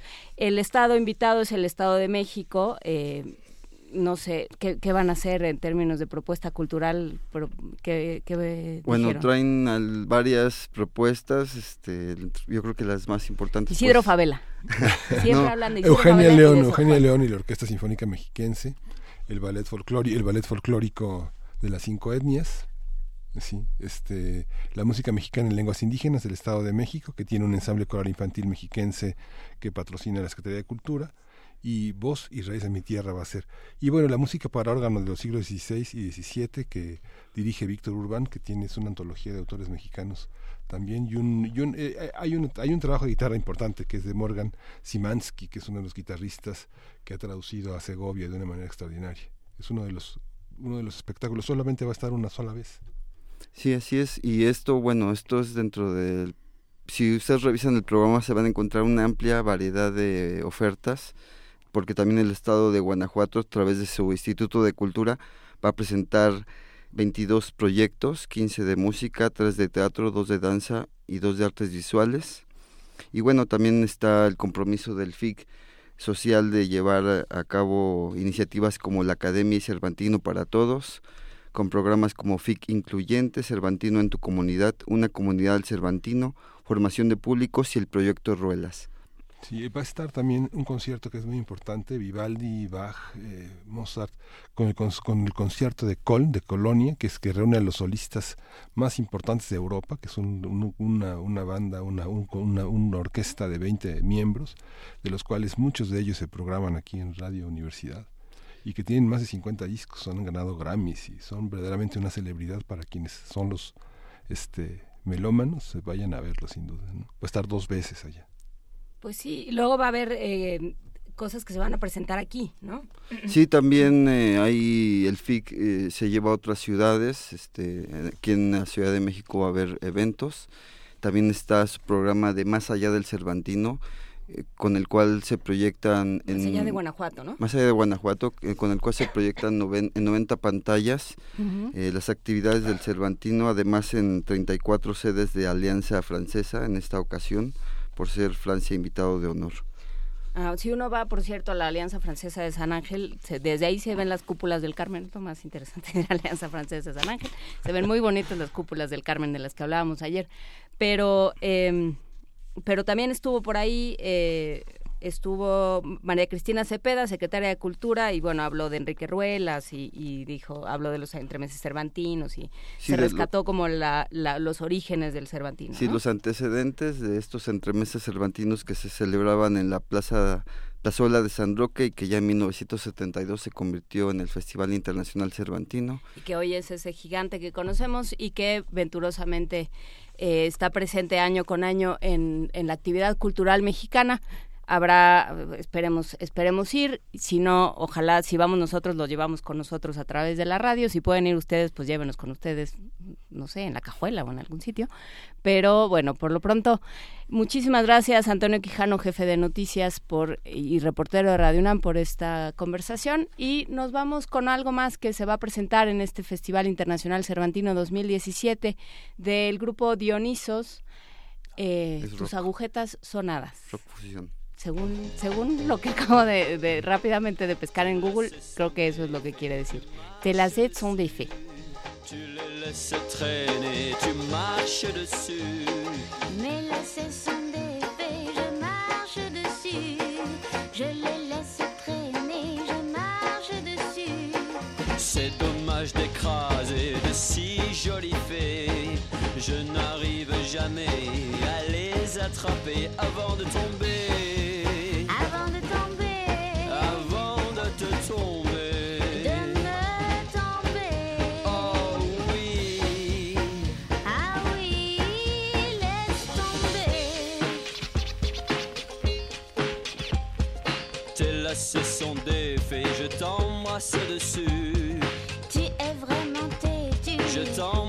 Dessus. Regarde ce que tu fais, tu lèches mes lacets. C'est parce que tu es une si jolie fée, trop bien à embrasser. Oh oui.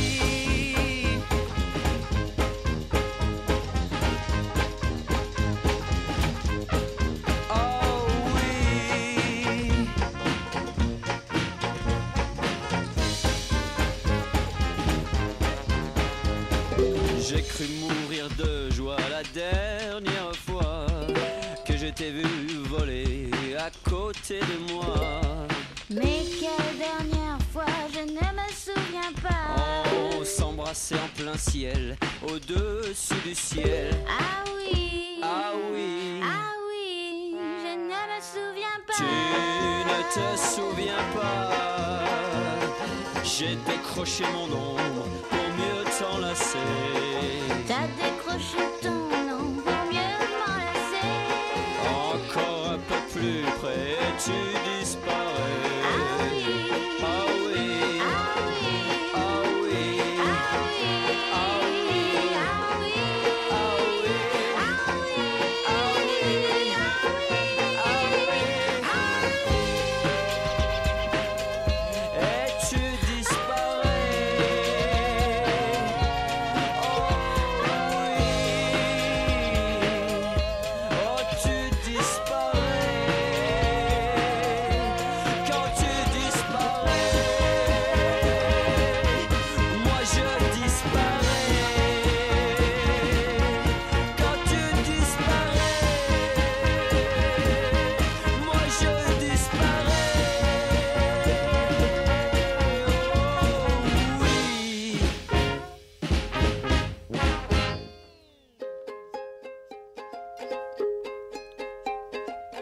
Tes lacets sont défaits, tu marches dessus.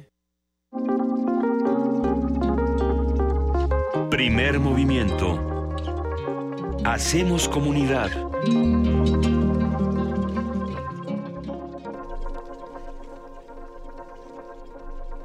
Ocho de la mañana, 39 minutos. Eh, hay que decir que nos escri- no nos han escrito, salvo Martelena Valencia, creo que nadie nos ha escrito para decirnos lo mejor de su semana. Cuéntenos qué fue lo mejor de su semana para que, para que vayamos viendo este que, que hay de todo, ¿no? Que bueno, sí, el, pa- el país está, está revuelto y está teniendo muchas cosas que no podemos explicar y que no y que nos cuesta mucho trabajo digerir, pero bueno, entre todos lo vamos lo vamos haciendo poco a poco y tenemos boletos también para hacernos más agradable la vida. Sí, tenemos abuelitos. La Vía, la Vía Láctea es un, es un espectáculo teatral que termina su temporada. Solo quedan dos funciones, mañana sábado 15 y el sábado 22 de julio, por lo que la compañía Cabaret Misterio nos va a regalar tres cortesías dobles para cada una de las funciones. Tiene que decirnos qué día quiere asistir. Las primeras tres cortesías son para mañana a las 7 de la noche y las otras son para el sábado 22 de julio, igual en el mismo horario, en el foro A Poco No, que está en República de Cuba 69 en el centro. Este sábado 15 y 22 de julio hay que hablar por teléfono y especificar qué día lo quieren. Nuestros teléfonos son 55 36 43 39. Y para todos los que en redes, eh, R. Guillermo y varios más que dijeron que cómo era posible que hubiéramos cortado el radioteatro, pues hagan de cuenta que están oyendo los bandidos de Río Frío. Es una, es una cosa bonita de recrear esos momentos junto a la radio, de no saber qué va a pasar entonces poderse reunir y ver qué es lo que va a suceder con estos con estos caballeros de la mesa de la cocina de John Chesca. Por lo pronto, vamos a nuestra nota nacional. Primer movimiento.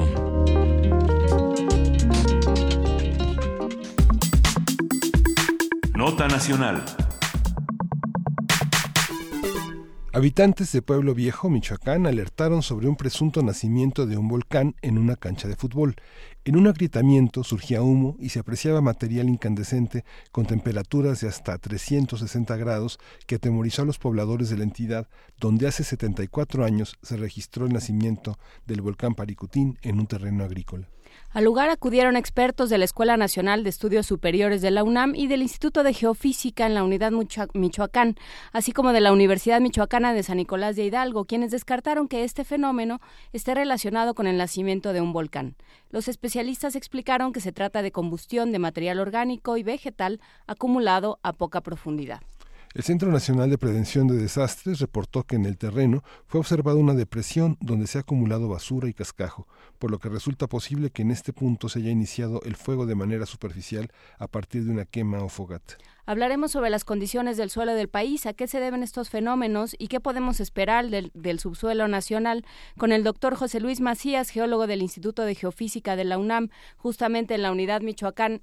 Muchísimas gracias, doctor José Luis Macías, por hablar con nosotros esta mañana. No, al contrario, muchísimas gracias por invitarme. A ver, cuéntenos, eh, ¿qué, ¿qué fue lo que sucedió eh, y, y, qué tanto lo sorprende a ustedes, digamos, como, como científicos y como seres que están en la zona?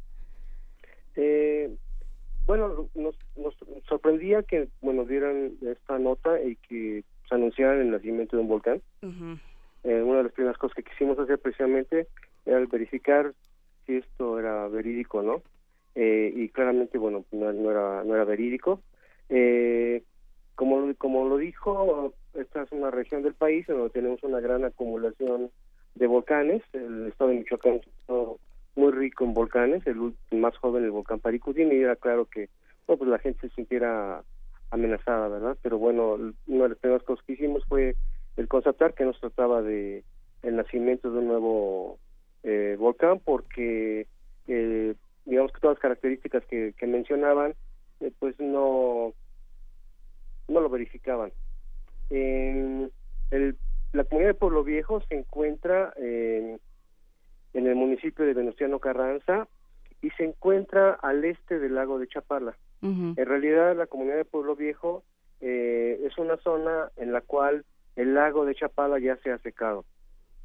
Entonces uh -huh. antiguamente esa, esta región era un lago y en, en los lagos tenemos acumulación de materia orgánica, material vegetal, eh, en, en, en, horizontes, en pequeñas capas horizontales eh, que están que están digamos acumuladas con también con sedimentos lacustres.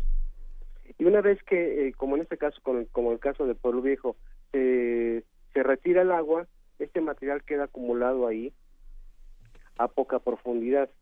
Eh, entonces era más o menos una región bastante grande de la parte del, del lago de, de, Chapala que se ha secado es eh, se tienen esas grandes acumulaciones de material orgánico y vegetal que también se le llama turba uh -huh. y que si eh, en este tipo de material se pueda tener la acumulación de gases como CO2 y, y metano y se puede prender porque hay una falta de oxígeno. Eh, entonces no se generan llamas, sino simplemente se prende como si fuera un- como si fuera carbón. Eh, se prende y lo que se ve en superficie, bueno, pues es la salida de aire caliente, exhalación de humo, ¿no? Ma- material incandescente y cuando nosotros quemamos carbón, inicialmente sólido, conforme se va quemando, el carbón se convierte en cenizas y ya no es sólido, sino se, se compacta. Entonces, por eso es que en superficie comienzan a aparecer agrietamientos, porque hay esta compactación del material que está abajo, porque se convierte en, en ceniza. Entonces, cuando el eh, asistió Protección Civil, el Centro Nacional de Prevención de Desastres y recientemente también la Comisión Federal de Electricidad, la Gerencia de Proyectos Termoeléctricos, verificaron que en algunos lugares habían temperaturas y las temperaturas eran muy variables, en algunos lugares a un poco más de profundidad, inclusive ya casi ni, ni siquiera estaba caliente. ¿Qué es lo que hace distinto? Digo, no es, no es gratuito que el Instituto de Geofísica de la UNAM tenga una unidad en Michoacán, ¿no? Se ha hablado mucho de, de un cinturón eh, geotérmico en esta zona. Exactamente, o, o más o menos, bueno, más bien, más o menos por dónde está, qué, qué terreno cubre y... eh, ¿Y qué, ¿Y qué es lo que hace diferente ese subsuelo que del, del resto del país, del, del Valle de México, por ejemplo? ¿O no es Eh, distinto? Bueno, esta clase de llamadas respecto a, eh, digamos, a, a que la, la gente observa un aumento de la temperatura en su suelo, en el, en el subsuelo, eh, el- a la aparición de humo, es bastante común. El año pasado eh, hubo tres este, llamados en el estado de Michoacán al respecto. Eh, escuché también al doctor Carlos Valdés, el director del CENAPRED, decir que habían recibido un llamado de la JUSCO en el mismo sentido. Entonces digamos que es un fenómeno bastante común en el país. Sin embargo, bueno, en esta zona, de, de- como lo acaba de mencionar, en esa zona del país, eh, bueno, no únicamente en esta zona, recuerde que nosotros vivimos el, el- sobre lo que se conoce como el cinturón volcánico transmexicano donde tenemos más de 8.000 volcanes y generalmente las- la, la actividad geotérmica está ligada a la actividad volcánica. Entonces, en aquellas zonas en donde tenemos manantiales termales, eh, donde tenemos la, la emisión de, de agua caliente con gases, en ocasiones como inclusive la formación de geysers, geysers bueno, pues quiere decir que en algún momento hubo este, actividad volcánica y lo que nos está recordando es que a, profundidad, a varios kilómetros de profundidad, eh, pues ahí tenemos rocas calientes.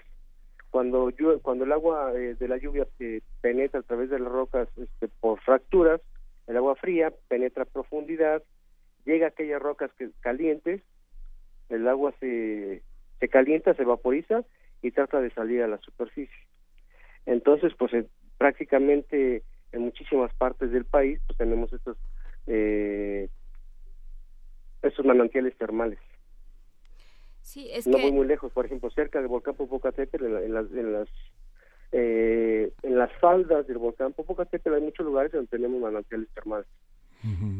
Es que lo que nosotros vemos, eh, la tierra, los cerros, eh, los, los diferentes eh, lugares que nos rodean, sobre todo desde la Ciudad de México, pues es imposible o es muy complicado, es un ejercicio de imaginación enorme el que tenemos que hacer eh, con tanto asfalto, pero, pero uno piensa que es así y, y no se y, y que ya está como debe de, como debe de estar, que así se va a quedar y, y no y gen- precisamente la, la tierra está todo el tiempo moviéndose, lo, el subsuelo está todo el tiempo en movimiento y en cambio.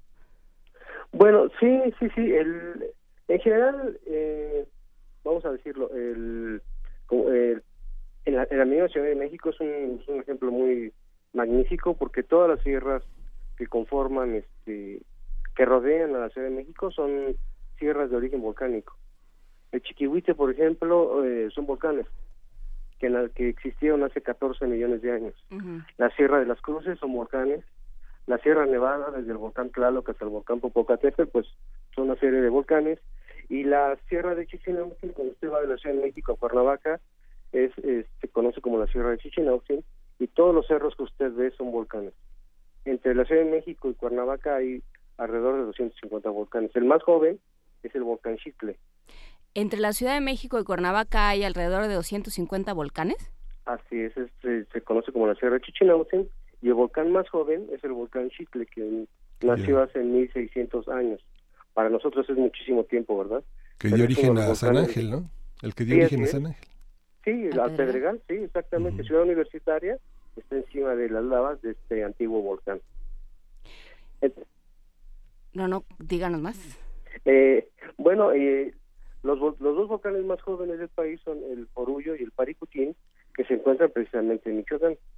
En Michoacán hay- una zona, una concentración de volcanes, este, en, este- tanto en el estado de Mi- de Michoacán como en Guanajuato. Dentro del mismo cinturón volcánico tenemos lo que se conoce como el campo volcánico de Michoacán, Guanajuato, porque hay una concentración de, de estos volcanes de pequeñas dimensiones, como el volcán Paricutín. Eh, y precisamente es uno de los objetivos de la unidad de Michoacán del Distrito Físico, el estudiar eh, la evolución de todos estos volcanes este, con el tiempo. Y es, es interesante, obviamente eh, se- la nota se manejó de manera muy sensacionalista, por eso nosotros nos, nos quisimos esperar un poco, porque se manejó de manera muy sensacionalista eh, diciendo que estaban haciendo un nuevo volcán y que en cualquier momento, ¿no? Eh, co- como estamos Sí. acostumbrados a las películas de ciencia ficción donde de buenas a primeras se abre la tierra y, y se traga a todos, este, pues pensamos que iba a ser un poco así o fue una manera de vender la nota también. Pero, pero qué tan factible es realmente que nazca un nuevo volcán. En, en, eh, o sea, digamos, es algo que están calculando, que se podría calcular en los próximos 10 años, en los próximos mil años. En, ¿Cómo funciona? Sí, bueno, lo que tenemos que hacer es hacer un estudio precisamente de la edad de los volcanes que conforman este, la que, que se encuentran en la región. Se han venido, se han estado viniendo, eh, se han estado realizando, perdón, estudios de estos volcanes. O sea, necesitamos saber cuándo nacieron y cómo han evolucionado. Entonces, durante los últimos, pues ya casi 10 años, varios eh, investigadores del Instituto de Física de la, de la UNAM, de allá del, de Ciudad Universitaria, comenzaron eh, a hacer un estudio sistemático de la edad de los volcanes en algunas regiones. Y nosotros, eh, yo tengo ya siete años acá en Morelia, eh, también venimos realizando este, este trabajo. No es fácil porque son muchos volcanes, son más de mil. Entonces tendríamos que tener una, eh, determinar la edad de una buena de cantidad de estos volcanes para poder saber cuál es la, la recurrencia de los nacimientos de, de estos volcanes, cada cuándo nace un volcán. Los últimos datos que tenemos son, por ejemplo, que el volcán Jorullo nació hace 250 años y el volcán eh, Paricutín hace 75.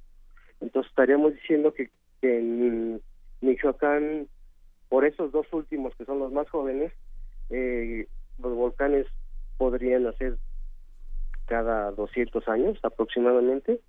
El último nació hace 75 años. Pero para poder determinar con mayor precisión tendríamos que conocer la edad de muchos de estos volcanes que se ha venido realizando. Entonces, ¿Cómo, cómo eh, se determina la edad de un volcán? eh, de, de diferentes maneras. Generalmente cuando un volcán nace, por ejemplo, pensemos en el volcán Chicle, eh, el volcán, eh, un volcán de esas pequeñas dimensiones, eh, o Paricutín, eh, arroja ceniza, arroja lava, y esa ceniza lava eh, quema el bosque que se encuentra alrededor. Entonces el material carbonizado, la leña que es carbonizada de los árboles, pueden ser utilizados para determinar la edad con el método de carbón 14. Otro, otro método es cuando la lava eh, o las cenizas cubren el suelo que en estos momentos se está formando.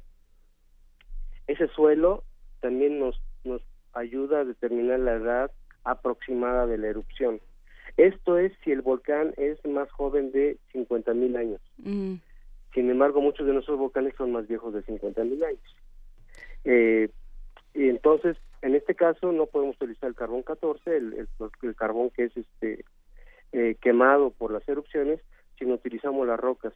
Y con las rocas hay diferentes métodos que se están utilizando para, o que se han venido utilizando desde hace ya muchos años, para determinar la edad de los volcanes. Como por ejemplo, se toma un pedazo de roca y se hace eh, un fechamiento, se, ter- se determina la edad con el método, por ejemplo, de eh, argón, argón se llama, se toma se toma la roca, se, se estudia la cantidad de argón 40 y, y su isótopo argón 39 y se hace un balance de la cantidad de, de estos dos elementos y se llega a determinar la edad de la roca. Entonces, eh, se tienen que realizar ese tipo de estudios para cada uno de los volcanes y determinar cuál fue la- su, su nacimiento y su evolución. Esta, esta red, bueno, con- uno se asoma a Michoacán y uno ve que la UNAM tiene verdaderamente, es, es, es, es- la vanguardia en el estudio de la vulcanología. Hay una revista o reuniones periódicas. eh, ¿Cuál es el estado también en, en la relación que tienen ustedes con la sismología? Porque finalmente la actividad volcánica determina la predicción de muchas cuestiones este, sísmicas que no son predecibles en otro ámbito de la sismología que tiene que ver con los temblores como los que nos asolaron, nos, han asolado en la Ciudad de México, en Guerrero o en Oaxaca. No, de hecho es, bastante es bastante importante. Recuerde que el Instituto de Geofísica del UNAM, este, en CEU, en Ciudad Universitaria, es quien está encargado del servicio, este, el Instituto de Geofísica más bien está encargado del servicio sismológico nacional.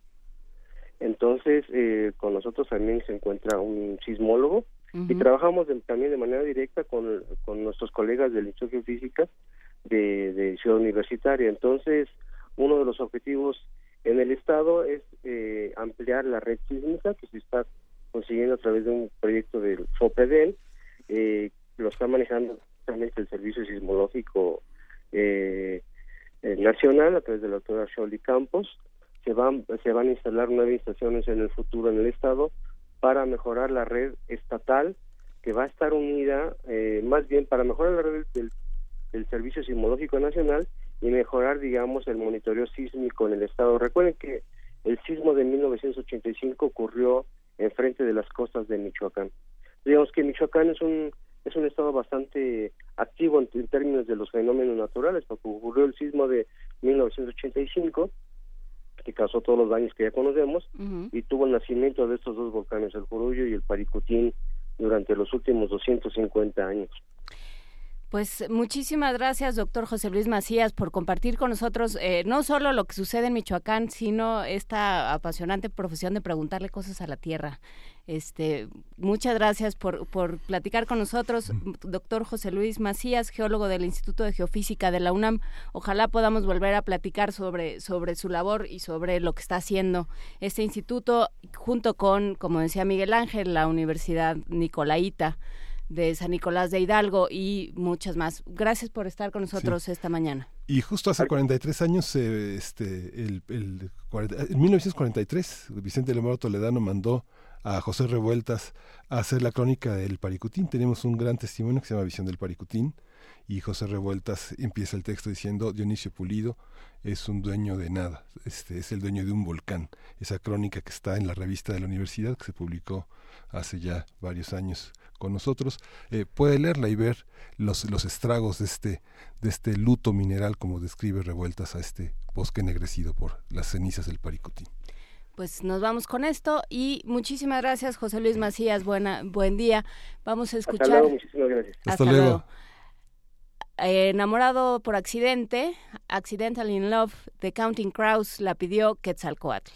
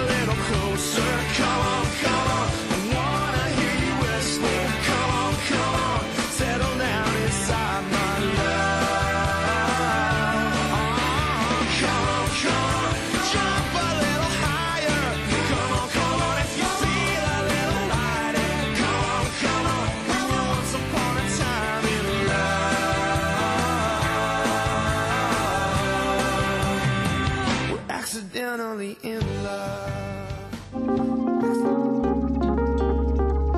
Primer movimiento. Hacemos comunidad.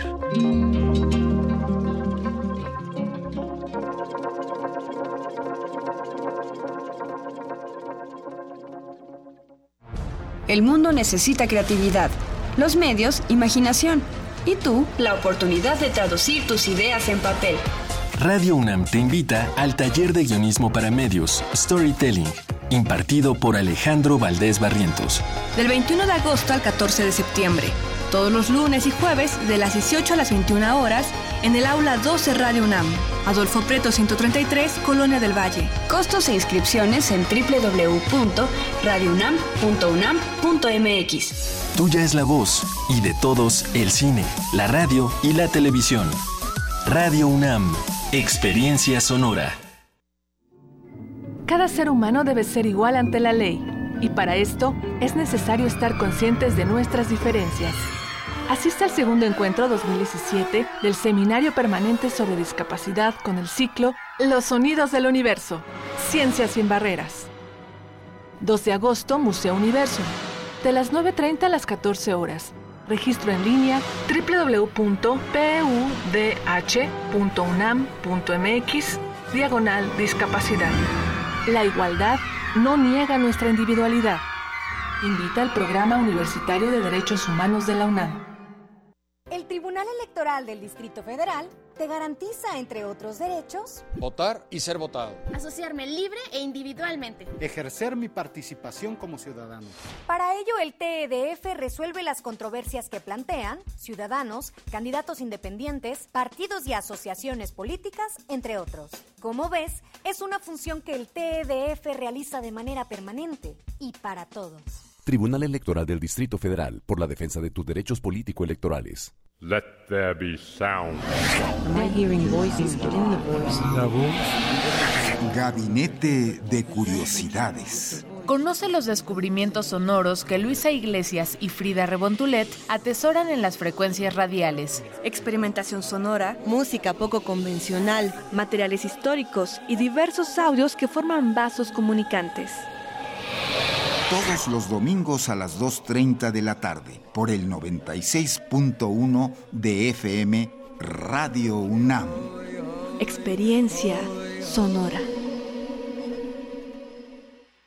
Ingredientes para hacer la pócima de la diversión. Ancas de rana intrépida. Ratones de laboratorio. Plumas de pollo creativo. Mm, medio litro de carcajadas. Y listo. Revolvemos todo y decimos. Hocus Pocus, la revista de los peques y no tan peques. Todos los sábados de las 10 a las 11 de la mañana por el 96.1 de FM. Diviértete aquí en Radio UNAM.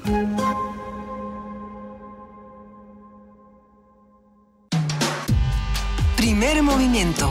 Podcast y transmisión en directo en www.radiounam.unam.mx.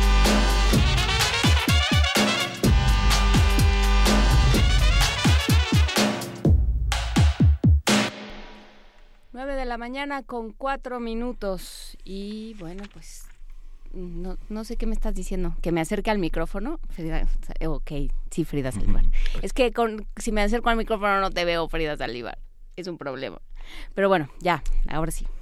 Nos están escribiendo, nos dice Alfonso de Alba Arcos, en esta zona del mundo es más probable que nos brote un volcán que sacarse la lotería de los 80 de Radio UNAM. Pues sí, pues sí. ¿Qué te podemos decir todos los que tenemos nuestro cachito ahí ya de, de recuerdo? Porque no, no nos trajo nada más que ilusiones.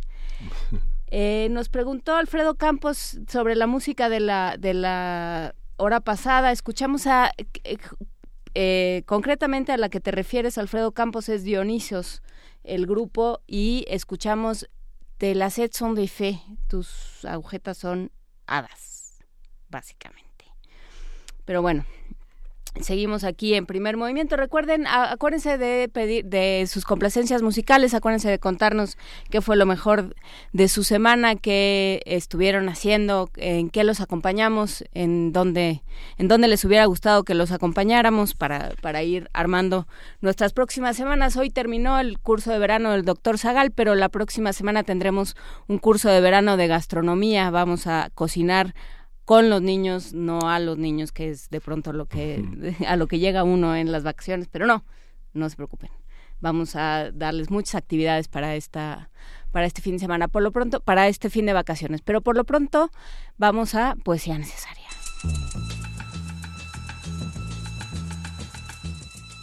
Es hora de poesía necesaria.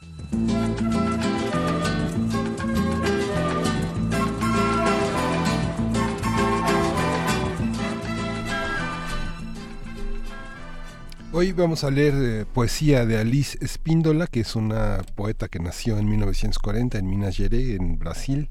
Es una mujer que estudió letras anglogermánicas en la Universidad Católica de Goiás. Es poeta, ¿No ibas a leer un mexicano? No, Ya no.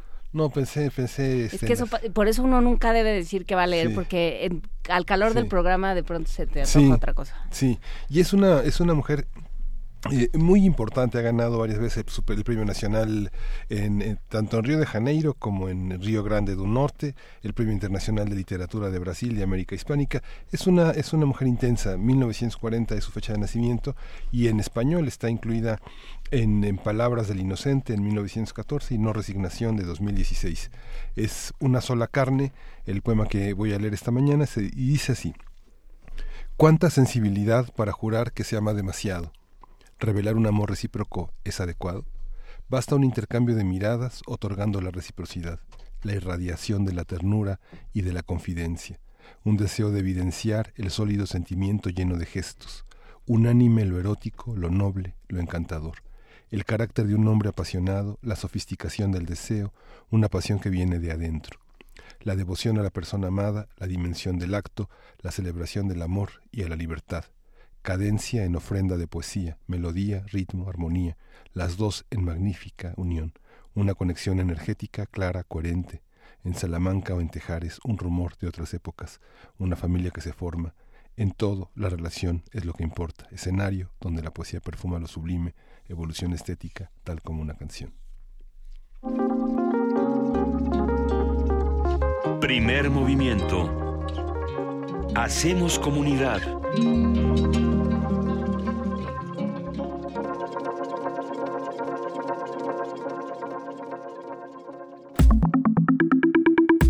La mesa del día.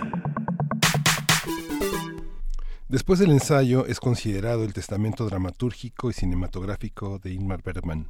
Con rasgos autobiográficos, en esta obra del teatro es un personaje más en la historia y la pasión es el hilo conductor para la trama y los personajes. Uno de ellos, Henrik Fogler, es un director de escena que monta por quinta ocasión El sueño de Strindberg. En Después del ensayo, el director de cine sueco reflexiona sobre la dirección de escena, el teatro, los actores, los directores, la necesidad del otro y el trabajo en equipo. El argumento fue escrito por Bergman en 1984 y lo rodó ese mismo año para la televisión sueca.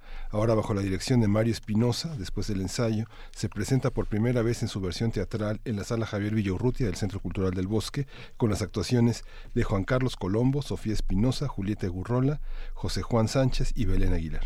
A partir de esta puesta en escena hablaremos sobre el mundo del teatro, lo que sabemos, lo que suponemos y lo que nos fascina de todo lo que rodea la escena con Mario Espinosa, director de la obra, y la actriz Sofía Espinosa. Muchísimas gracias a los dos por estar esta mañana con nosotros en la cabina. Eh, Muchas gracias. Gracias, Sofía. Buenos días, Mario. Buenos días. Qué bueno volver a platicar contigo, ahora en tu calidad de creador. Cuéntanos, eh, cuéntanos un poco por qué, por, eh, por qué el teatro nos fascina tanto. Bueno, porque tienes a las personas al lado, convives con, con los artistas, eso es insustituible, no, no puede, primero no puede desaparecer, segundo eh, es fundamental, es necesario. Eh, no, no solo sucede con el teatro, sucede con la música, con la danza, por más que haya dispositivos que nos permiten ver a través de pantallas, de bocinas, etcétera, eh, necesitamos al otro haciendo cosas extraordinarias cerca de nosotros, en carne y hueso. Hay una, hay una, hay una cosa que tenemos que decir hoy. Hoy, 14 de julio, nació Berman.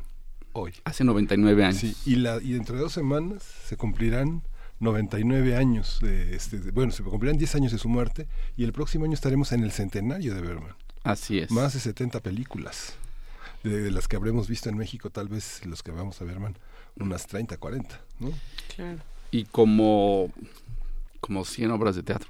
¿Y, y Sí. qué? A ver, ¿qué tiene Bergman? Porque Bergman es casi ya un, un adjetivo, ¿no? Que utilizamos así, claro, son como de película de Ingmar Bergman, todos se llevan muy bien y tienen Bergmaniano. unas- Ajá. Para bien y para, y para mal, es un adjetivo que se usa para bien y para mal. ¿Quién es? Para- haz de cuenta que no tengo la más remota idea y no te conozco nada.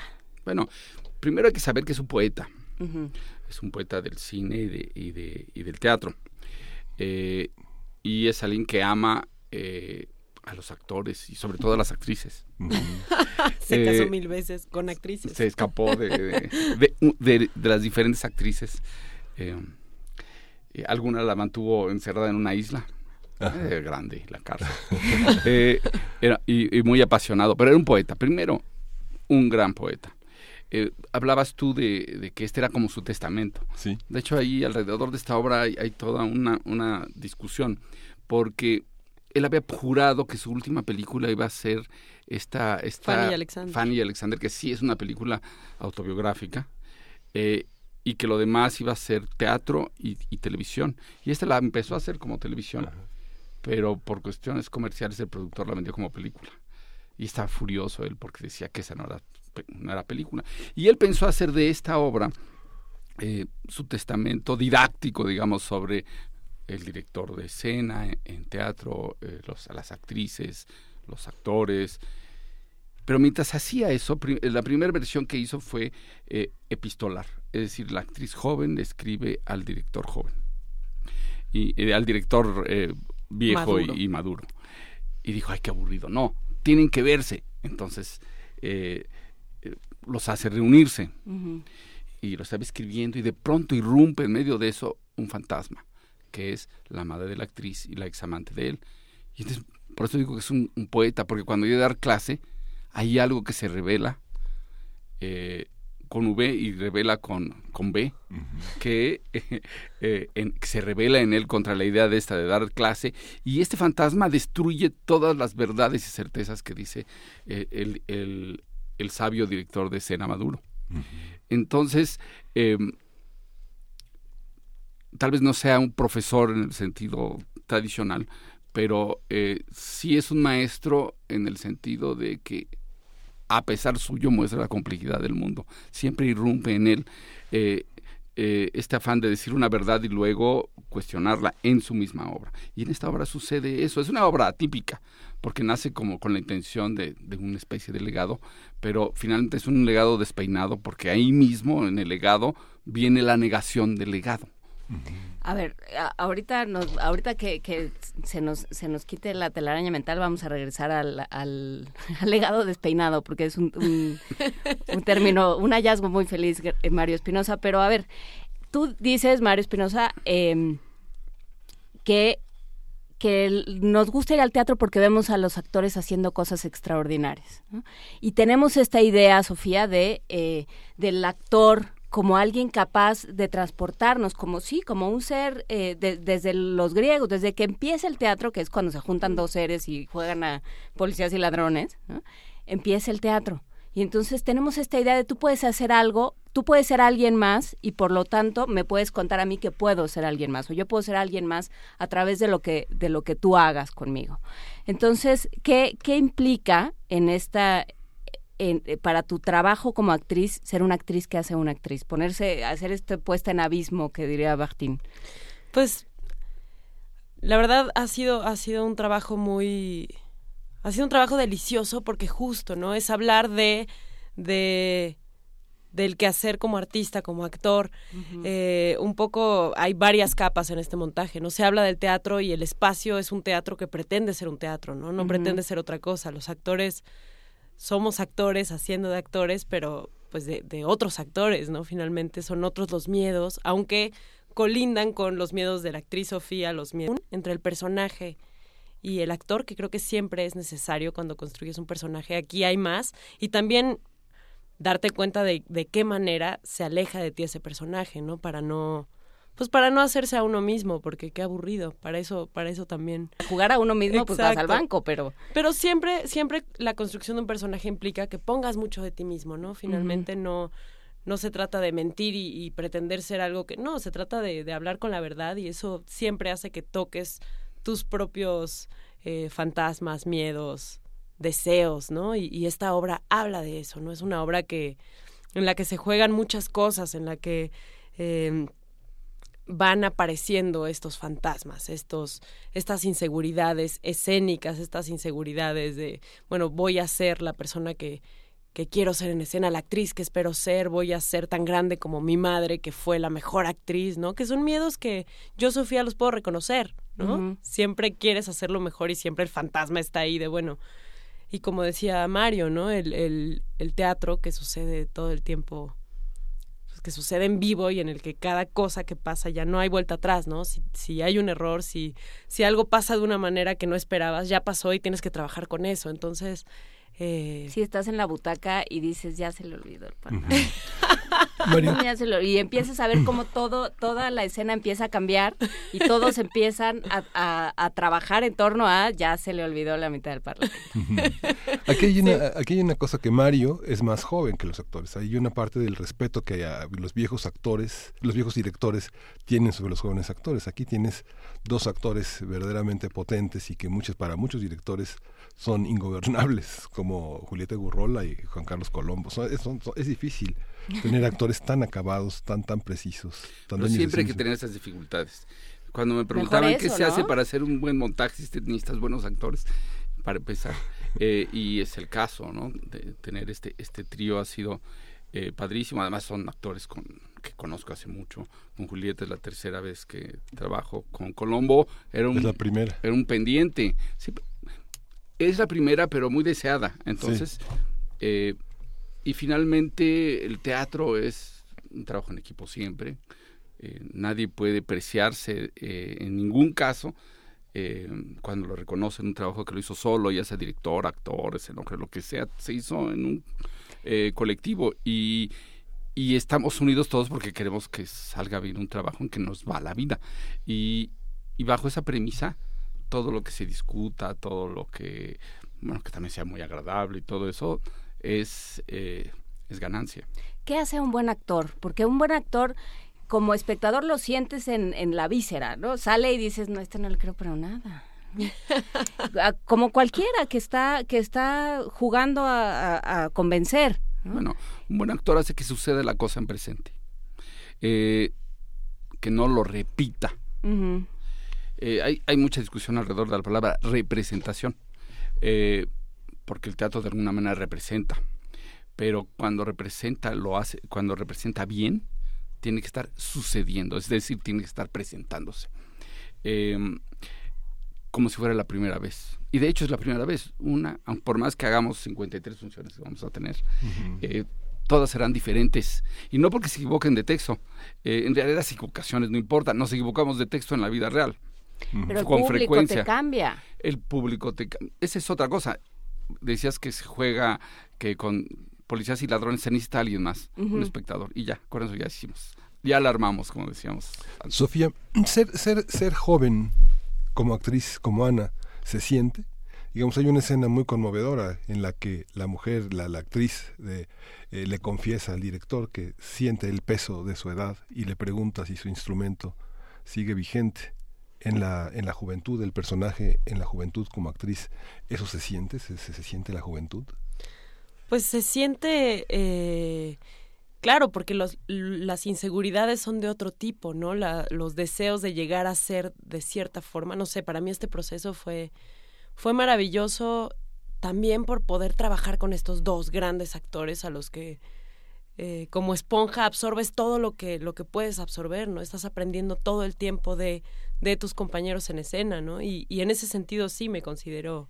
Eh, o sea, creo que mi, mi juventud y quizá esta, esta disposición de, de absorber todo eso que me puede dar a mí más piso como actriz, eh, pues está ahí todo el tiempo. Y espero, yo supongo que eso es algo que tampoco desaparece, ¿no? Creo que también Juan Carlos Colombo, Julieta, son actores maravillosos con toda todas las tablas del mundo, pero que de, de igual forma se cuestionan, te comparten con Colombo, que comparto eh, dos escenas, eh, gra- gran parte de la obra, pues eh, hay una comunicación muy bonita y muy de confianza, ¿no? También, no de decir yo soy Juan Carlos Colombo y tú, no, sino muy, muy igual, pero al mismo tiempo yo me, me descubro a mí misma absorbiendo todo lo que puedo. ¿Quién es Ana?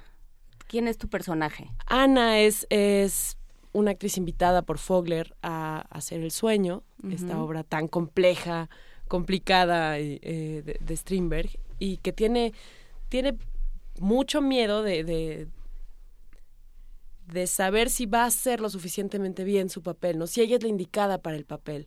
Eh, ella ha hecho varios sacrificios para estar ahí, para, para, para hacer a Ana no les voy a contar cuáles para que para no spoilear la obra, pero pero ella necesita comprobar que sus sacrificios valieron la pena, ¿no? Que ella va a poder eh, ser ese, es, esa actriz que, que espera ser. Tiene el fantasma de la madre, que es que fue una actriz maravillosa, que le pesa de cierta forma y logra a lo largo de la obra transformar ese peso en algo que también la inspire y lo- la logre despegar.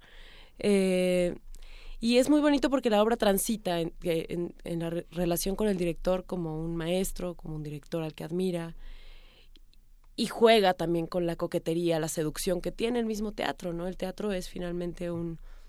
Una labor de convencimiento, como Sí, cualquier seducción. Totalmente. Entonces, Yo te voy a contar que ah, estamos en, en Suecia y tú me lo vas a creer. Exacto, exacto. Entonces es muy bonito eso. Pa- transitan por muchos lugares, ¿no? Incluso imaginan cómo sería, eh, cómo serían todas esas posibilidades de lo que podría pasar en una relación entre ellos dos. Y eso lo vuelve maravilloso porque juegan, juegan todo el tiempo. Juega el director mayor con la actriz y entran los dos en un juego que es pues muy parecido al juego que hacemos al actuar, ¿no? Tú, tú eres un director, Mario, que también ha sido director del CUT. Digo, has estado en el como en una en un, en un Olimpo de actores, ¿no? Y En una y- cantera. Sí, y, y pero también es un director que sabe enfrentarse al, al- al gran público, al público que no conoce ni a Ibsen, ni a Molière, ni a Strindberg, que son dos ej- que son tres ejes en el pensamiento de Fogler. ¿Cómo lograr transmitir algo que no requiera ser libresco, algo que, que conecte a la gente con la emoción, que no importe si se sabe Sí. mucho o no, ¿no? ¿Qué nos deja esta obra? Pues a través de, de las pasiones humanas. Finalmente esta obra trata, sí trata del teatro, y a la gente del teatro nos gusta ser autorreferenciales, pero en realidad trata de las pasiones humanas, de cómo se le va la vida a cada uno de estos perso- tres personajes por hacer lo que quiere, en distintas etapas ¿no? de, de- de desarrollo, digamos. Un director que está eh, en el ocaso de su carrera, que puede ser de cualquier carrera, en este caso es de teatro, eh, y que necesita de la sangre joven como un vampiro para poderse mantener eh, al día y que va descubriendo que ya ni así, ¿no? Ese es un caso. O sea, tiene mucha pasión, pero hay algo que, que, que- que impide siempre lograr la, es una palabra rara, la completud. Y el otro, el otro personaje, el, el- el femenino también maduro, eh, fue y ya no puede volver a ser por algo que sucedió en su vida. Y tiene la gran pasión de morirse por estar encima del escenario y, y ya no puede. Y eso es terrible. Eh, y por otro, eh, por- y en contraste tenemos a la joven que quiere ser, pero tiene terror, no está segura, no sabe cómo, eh, como la vida misma. Esas pasiones eh, conectan con, con los espectadores, porque las reconocemos. Porque, Todas las porque tenemos. somos alguno de esos, o vivimos... Somos alguno de esos.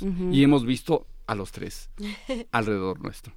Eh, y esa es la parte de, de Steinberg que no tiene, de, de bueno, de Steinberg, que se basó en él, pero está muy inspirado por él, de, de Bergman que, que no tiene fecha.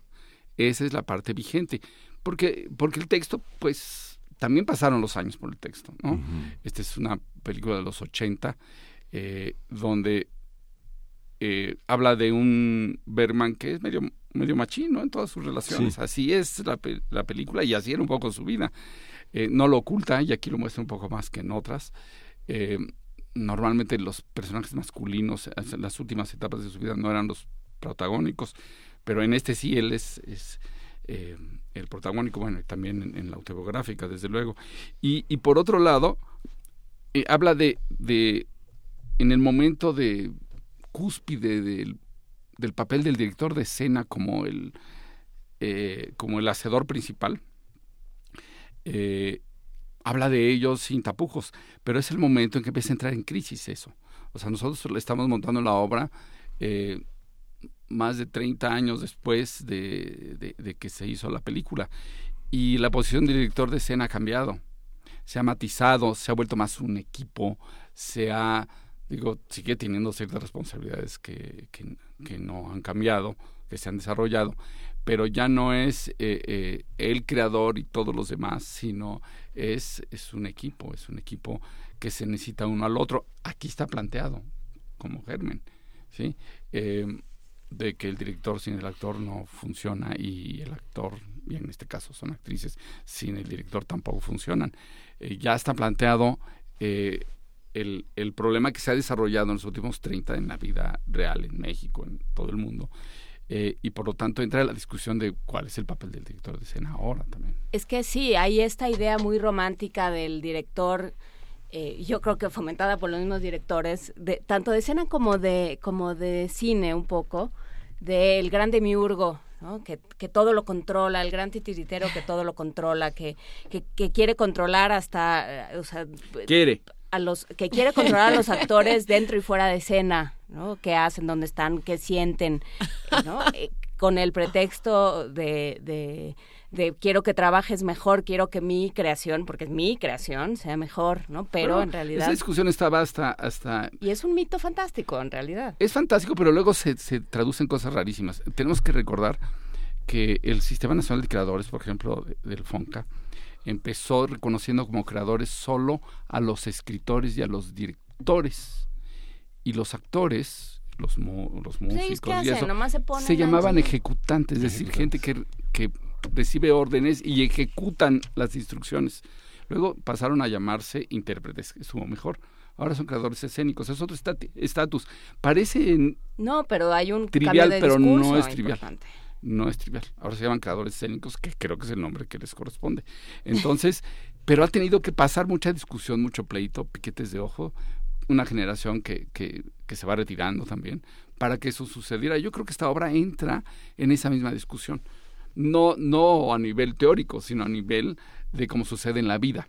¿No? Pero eh, existe también, ah, es una, es una larga tradición crítica de la literatura, por ejemplo, que habla del, del lector mismo como coautor de una obra, ¿no? Cada quien pone lo que tiene.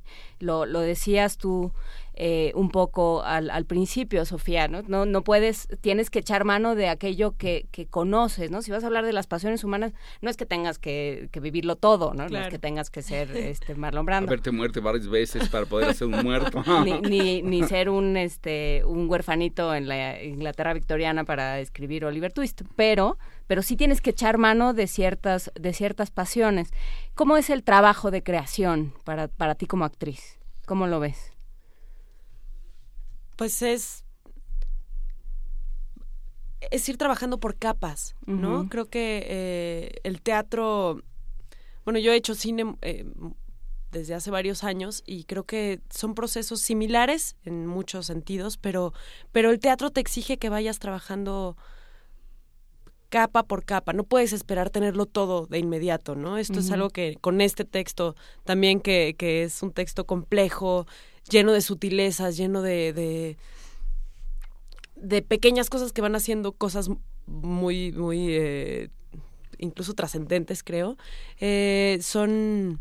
Te vamos a tener, perdón, eh, yo, yo no te tendría que haber preguntado porque son las 9.29 y nos despedimos de nuestra, nuestra señal de AM. Discúlpame. Todo bien, todo bien. Este, te- nos despedimos de nuestra señal de AM. Muchísimas gracias por quienes nos escucharon en AM. Continúen con la programación habitual. Y nosotros seguimos en primer movimiento en FM en el 96.1.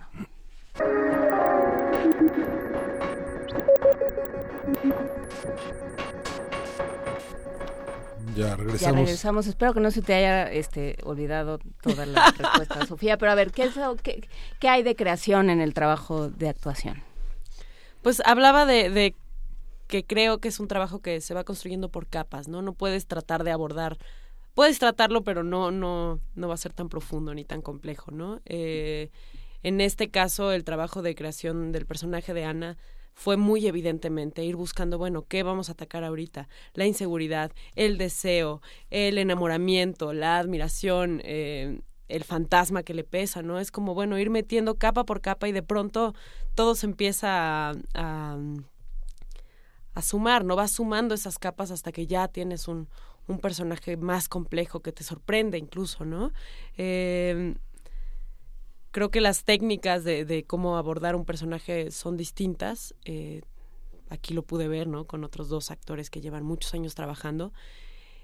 Y sin embargo, hay un punto en el que todos tenemos que conectar, ¿no? Hay que, hay que conectar con el otro, no puedes trabajar solo, es, es lo que decía Mario también, no tienes que trabajar con el otro todo el tiempo. Si no tienes al otro y trabajas solo, no, no suceden las cosas, ¿no? Estás, estás representando que sucede algo, estás pretendiendo que sucede algo cuando no, eh, cuando necesitas del otro como en la vida, para reaccionar, para, para que tu reacción se modifique, para que, para que lo que estás pensando cambie porque el otro dijo otra cosa, ¿no? Entonces, creo que trabajar este texto para mí ha sido maravilloso para, justo, ¿no? Como, como aprender a darle también más profundidad a los personajes, no irte por una sola cosa. Hay un teórico de la novela, Thomas McCormack, que habla de de que entre los personajes va a haber electricidad, que si, que si no, no hay una chispa, entonces ese, o sea, si no, si no logra que, que se transmita la electricidad de la escena, de la acción,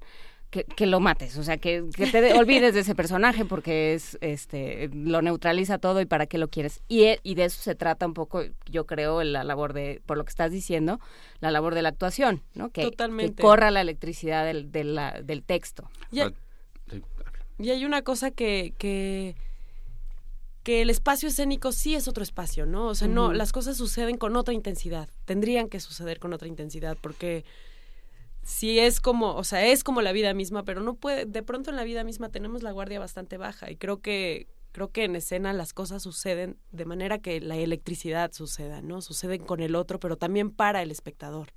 No son cosas eh, entre tú y yo. Exacto siempre he pensado que cuando entra un gran actor a escena tiene que sentirse como que entró una pantera. Sí. ¿sí? Que puede ocurrir eh, eh, lo, que, lo que sea.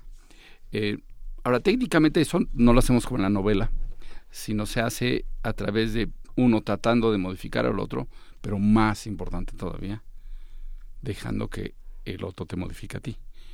Eh, y eso es fácil de decir, pero no fácil de hacer. Lo hacemos en la vida real, pero no nos damos cuenta. ¿no? Las cosas nos afectan, pero no, no estamos eh, haciéndolo intencionalmente. Eh, no sucede. Ahora, ¿cómo conseguir que no suceda intencionalmente? Todo se vuelve mucho más complicado. Y ese es, un, un, ese es justamente una técnica y un arte. ¿Cuál es la diferencia entre el montaje y la, y la película? Yo ayer pensando en que ya es una, especie como de corredor de fondo, dije a 72 minutos, este, no importa, es algo muy muy digerible. ¿Con esa entonces, intensidad? Entonces me la pasaba regresando, se convirtieron en, en, casi en dos horas. ¿no? Porque empecé tomando notas, lo había visto hace mucho tiempo, pero pensando en la puesta en escena y la posibilidad que tiene la gente de ver en video, está descargable en YouTube este, uh -huh. esta película. Qué, qué, buena pregunta, porque, porque esa es una discusión que tenemos aquí con, con eh, algunas personas que consideran expertos en Bergman. Uh -huh. Uno, no, sucede como con eso, Mozart. Ahí hubo una conversación, toda una conversación que sucedió y que nosotros no escuchamos, muchachos. A lo mejor Pero se enteran bueno. de una parte que está buena. es eh, cómo debe montarse Bergman. Yo creo que no vamos a hacerlo igual a Bergman porque ya lo hizo y está en una película. ¿no? Entonces tenemos que hacerlo a nuestro modo 35 años después. Esas dos cosas tienen que contar. Eh, en la música clásica suceden discusiones similares. Eh, te dicen, así no se toca Mozart, uh -huh. o así no se toca Beethoven, o así no se toca. Y digo, bueno, sí, claro que esos, esos compositores tienen una, una, una forma de abordar la música, pero no hay una sola manera de hacerlo.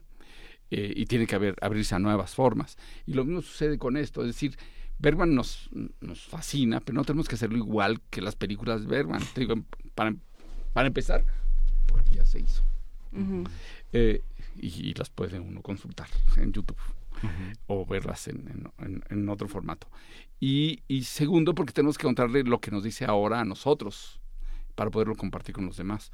Y yo creo que eh, no, no perdió, eh, tratamos de no perder la intensidad, pero, pero darle un, una mayor ironía al asunto, eh, eh, con un poquito más de humor, ¿no? Menos, eh, menos trágico en, en, en ese sentido. Y esa es nuestra, nuestra forma de abordar a este Bergman, ¿no? que está dialogando con el otro Bergman que ya lo hizo. Eh, pero no será igual, ni aspira a ser igual, al contrario, quiere encontrar una respiración propia. Esta parte del humor, ¿cómo, ¿cómo se logra? Porque bueno, si uno piensa en el tono de comedia en Bergman, es posible. Eso es posible. Digo, también uno podría Pero es una en... comedia rasposa, Sí. ¿no? Es como, como humor con lija, ¿no? te, deja, que- te deja el alma como al, al- al- en carne viva. Sí.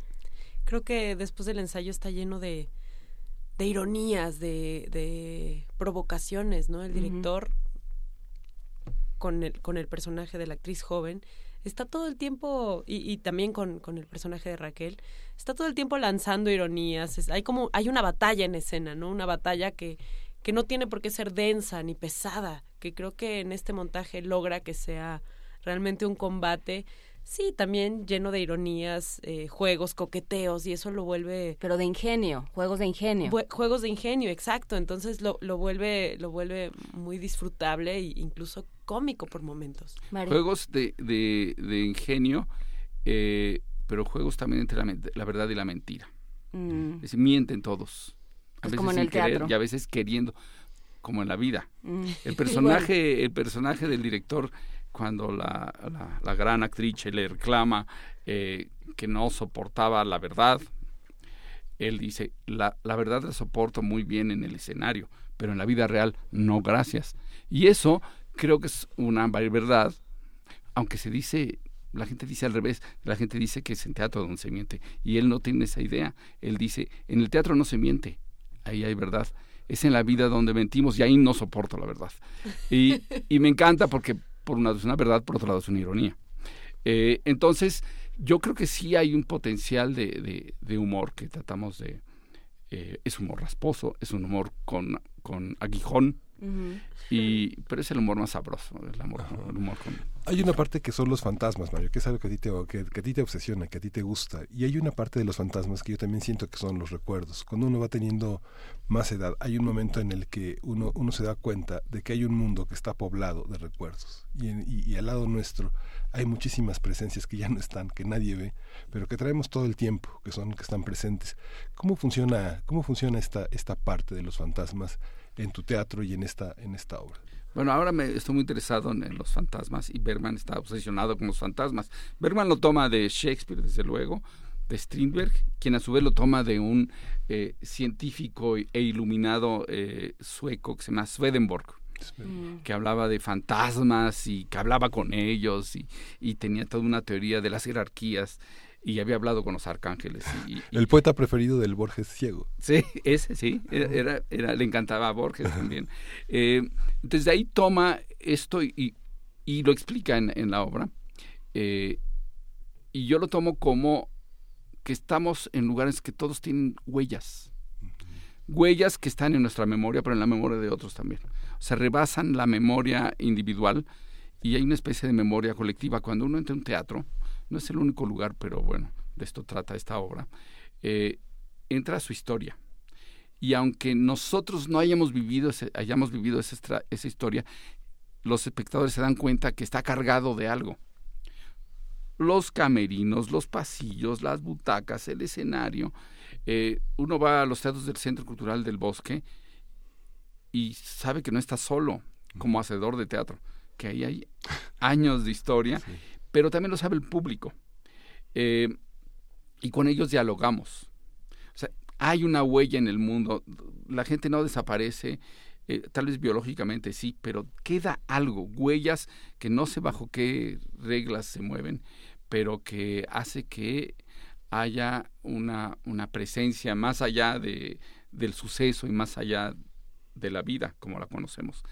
Eh, para, y yo creo que por eso es importante que existan, existan los fantasmas. Bergman tiene esta, esta frase, la pone en, en el director de escena también, que dice, los muertos no están muertos y los vivos se comportan como fantasmas.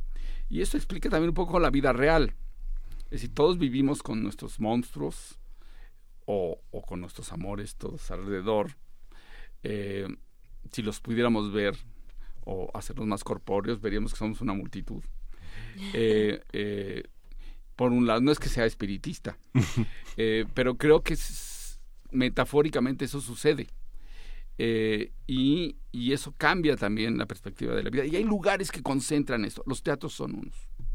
Las casas también están. Están cargadas. Toda casa que se respete debe tener esta, esta carga de, de huellas, ¿no? Y hay otros lugares que, que tienen esta carga. Pero los teatros son lugares privilegiados de, eh, eh, de esto. Eh, hace, hace muchos años yo estaba convencido que, que no existían los fantasmas, pero ahora estoy convencido que existen. de diversa forma, ¿no? Y que son necesarios y que son importantes. y que han sido la materia del teatro, com- como tú hablabas de Shakespeare, pero podemos podemos ir por todos lados, ¿no? Oscar Wilde, todo el mundo ha pasado por los fantasmas o muchos han pasado por los fantasmas porque implica eh, implica los miedos, implica los recuerdos. eh, los fantasmas de Ana serán muy distintos de los fantasmas que tienen eh, que tiene el director o que tiene la, la actriz que interpreta Julieta Gurrola. Eh, todos, la actriz que interpreta a la actriz Julieta Gurrola.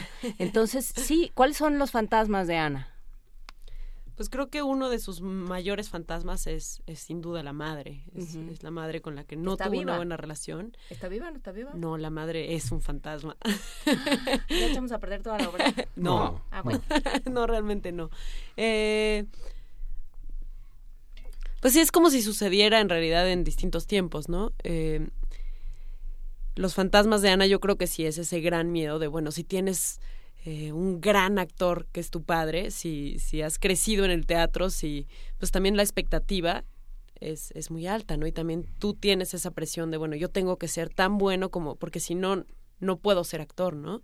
Eh, en mi caso, también me acerco a este fantasma de Ana porque yo también soy hija de, de, de- de gente de teatro, ¿no? Entonces, eh, me, me es eh, familiar este miedo a, bueno, qué se espera de, ¿no? Ana creo que carga con ese fantasma más que nada y con el fantasma de las otras actrices que han interpretado el personaje eh, de la hija de Indra en el sueño. ¿Quién más ha hecho este personaje? digo, en la obra, en la Mm. obra que él habla de que ha montado por quinta vez, está montando el sueño. Entonces, todas esas actrices previas, que no, no sé quiénes son, eh, pues también Ana los, los carga como fantasmas, ¿no? Si esta actriz hizo esto bien, entonces, ¿cómo voy a repetir yo lo mismo? ¿Qué tal que no me sale igual? No puedo hacer lo mismo, tendría que hacer otra cosa, ¿no? Entonces, estas son las cargas que Ana trae eh, de manera inmediata a, a cuestionarle al director, ¿no? ¿Y quién ha hecho a Ana? En la película, por ejemplo, ¿quién la, quién la hace? Tengo mala memoria, pero es una, una buena, muy buena Una actriz. muy buena actriz. Eh, ¿Revisaste los trabajos de, de otras actrices con este personaje? ¿Y no te dio terror? Pues vi la película, vi la película hace, hace un par de años, la verdad, cuando decidimos que queríamos montar esta obra. Y ya a la hora de estar en el montaje me alejé un poco de la película porque, porque es una referencia muy, muy cercana, ¿no? Y también puede ser, o sea, te puede inspirar en muchas cosas, pero también puede ser una limitante, ¿no? Creo que para crear es, es, es la libertad que uno se pueda otorgar también es muy necesaria. Ya ahora puedo ver la película y disfrutarla más, ¿no? Pero en, el momento del proceso la traté de ver y, y no pude. No. Preferí no hacerlo, sí. ¿Hizo cosas insospechadas la Ana que tú creaste? Pues creo que sigue haciendo. lo que lo que también creo que es maravilloso de este montaje es que salimos de pronto de escena y decimos, ¿qué pasó? O sea, esto esto que pasó no había pasado antes y y este eh, nos gusta que pase o esto que pasó ¿por qué pasó, no? Creo que el teatro tiene esa cosa viva, no no es que ya se construyó el personaje y los personajes y ya es así la apuesta. un se organismo vivo. transforma, sí. Entonces, pues, cambia, muta, puede morirse en vida, puede convertirse en un, en un, este, en, en un, un ente eh, que parece que vive pero no vive, o puede vivir más, en fin, eso es lo padre. del- Y la multiplicidad de lecturas, yo imagino, Mario, en el, en el pequeño mundo teatral, como habla Juan Inés siempre del pequeño mundo en el que todo el mundo coincide, de la cultura, de la política, en el pequeño mundo teatral, me imagino que mucha gente debe decir, ah, ese Mario, lo está diciendo por mí, seguramente lo está diciendo por mí, me está viendo, ¿no? ¿Cómo supo? Sí, me está odiando, siempre me ha odiado Mauro Espinosa, es- Bueno, esos son los pequeños infiernos de los Esos son medios los pequeños. de cada uno. Sí, pero no, bueno, mira, las obras se hacen para los espectadores. Sí.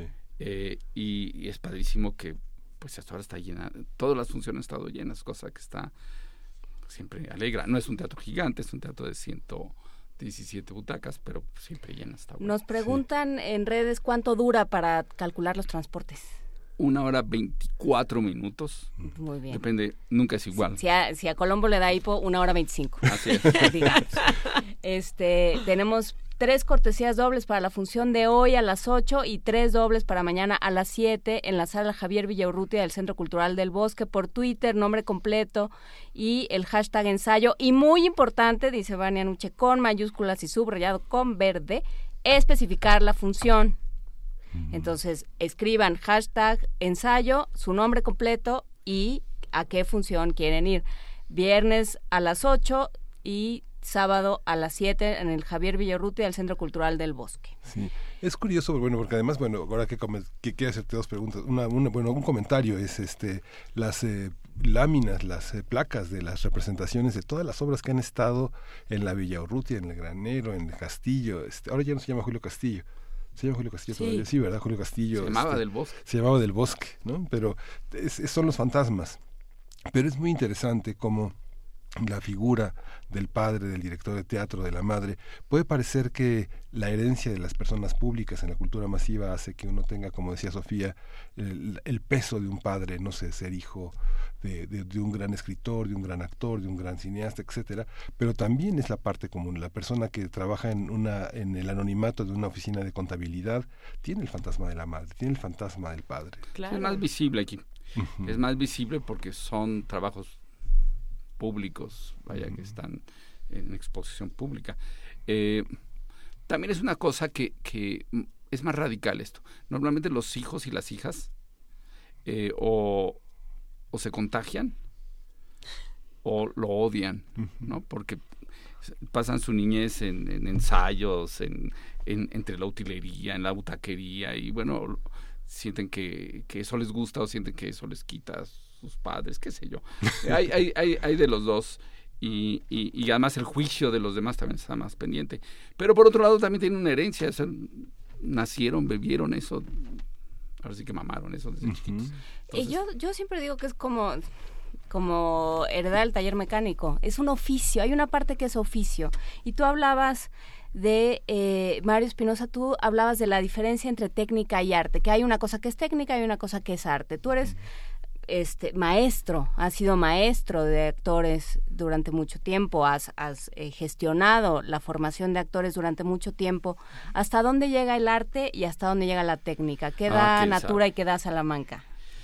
Bueno, eso es difícil de, de- de saber. Hay gente que no sabe cómo le hizo y hace cosas maravillosas. Y, y hay gente que domina muy bien la técnica, pero todo está bastante muerto. Entonces, no hay fórmulas. Lo que queda claro, y lo dice el personaje Fogler también, es que, bueno, los que son genios, genios son y qué fantástico. Pero los otros te pueden aprender técnica para poderse apro- aproximar a esto y a lo mejor encuentren el, el camino para hacer un arte. Por lo pronto, hay que trabajar mucho en el oficio y hay que aspirar al, al arte, que además no se da siempre. Y en ningún artista que yo conozca toda su obra es fantástica, pues no, no, no, no hay tal cosa. Entonces, eh, tal vez el arte es una aspiración a la cual llegar. Porque además quienes determinan si es una obra de arte no son los demás. Y no necesariamente tu época, sino pueden ser ot- otras épocas las que, las que evalúe eso.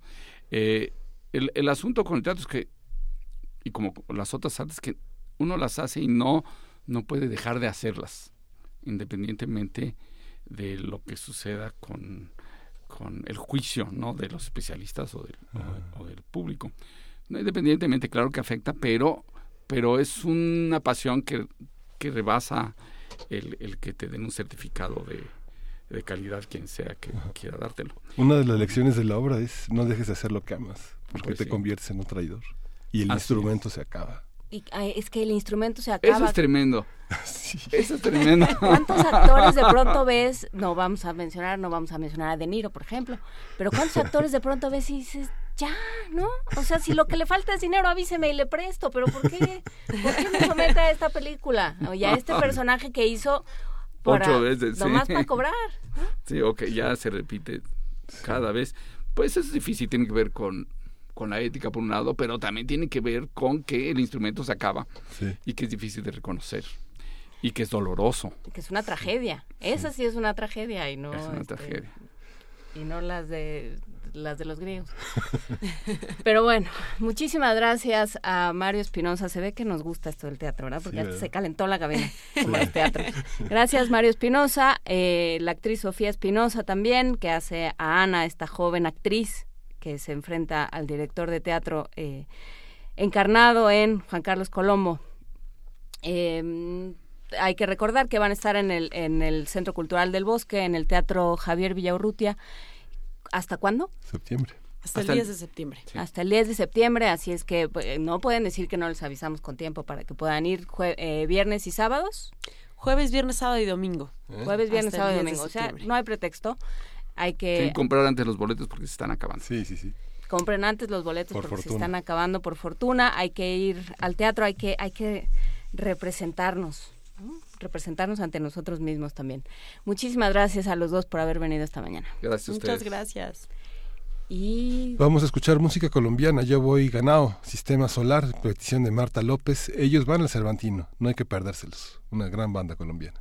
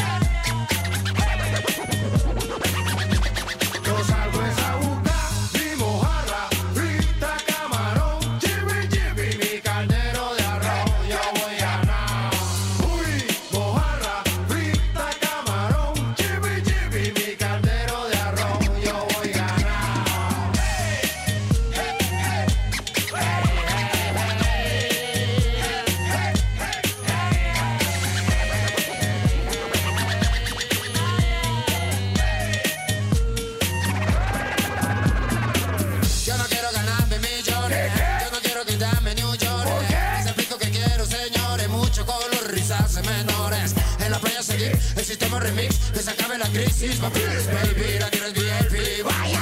Los sistemas gozando la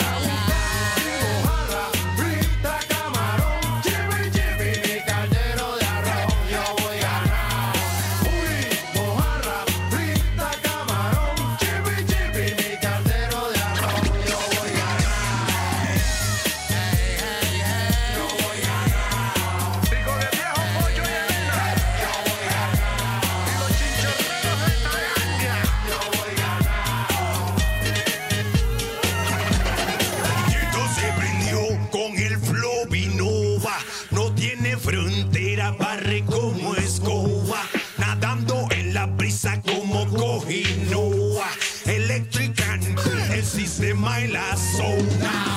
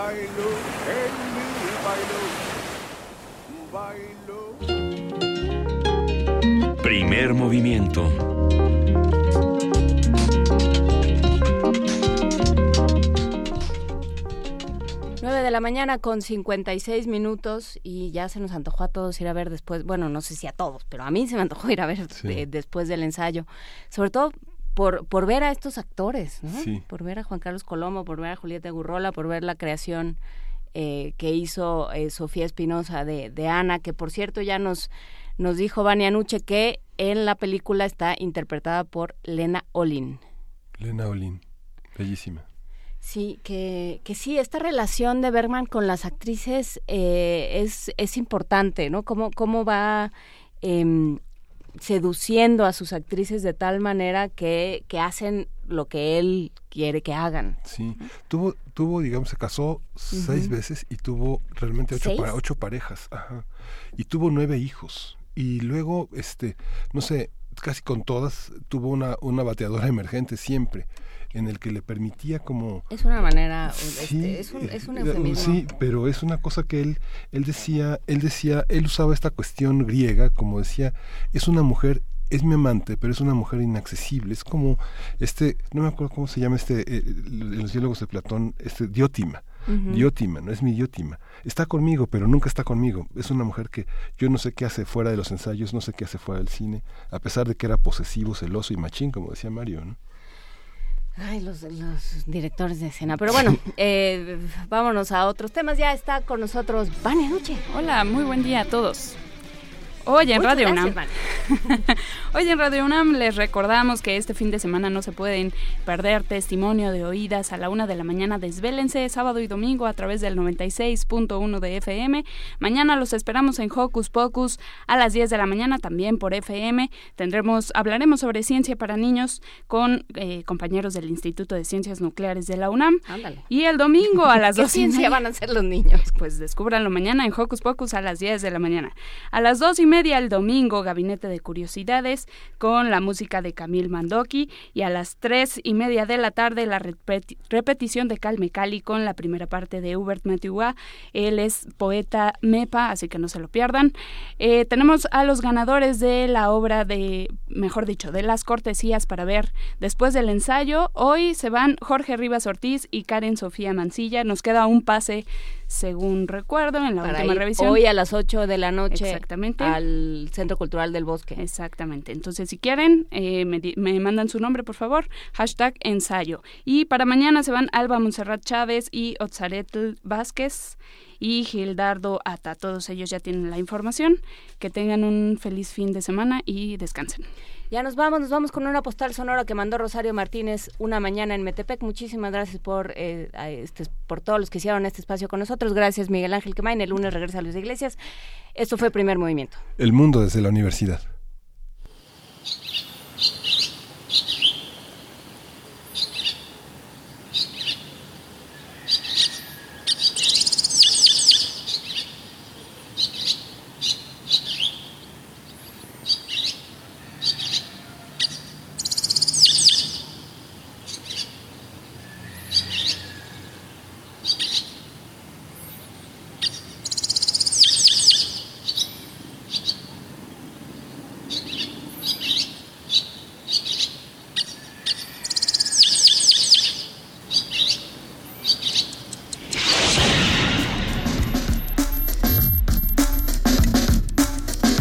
Radio UNAM presentó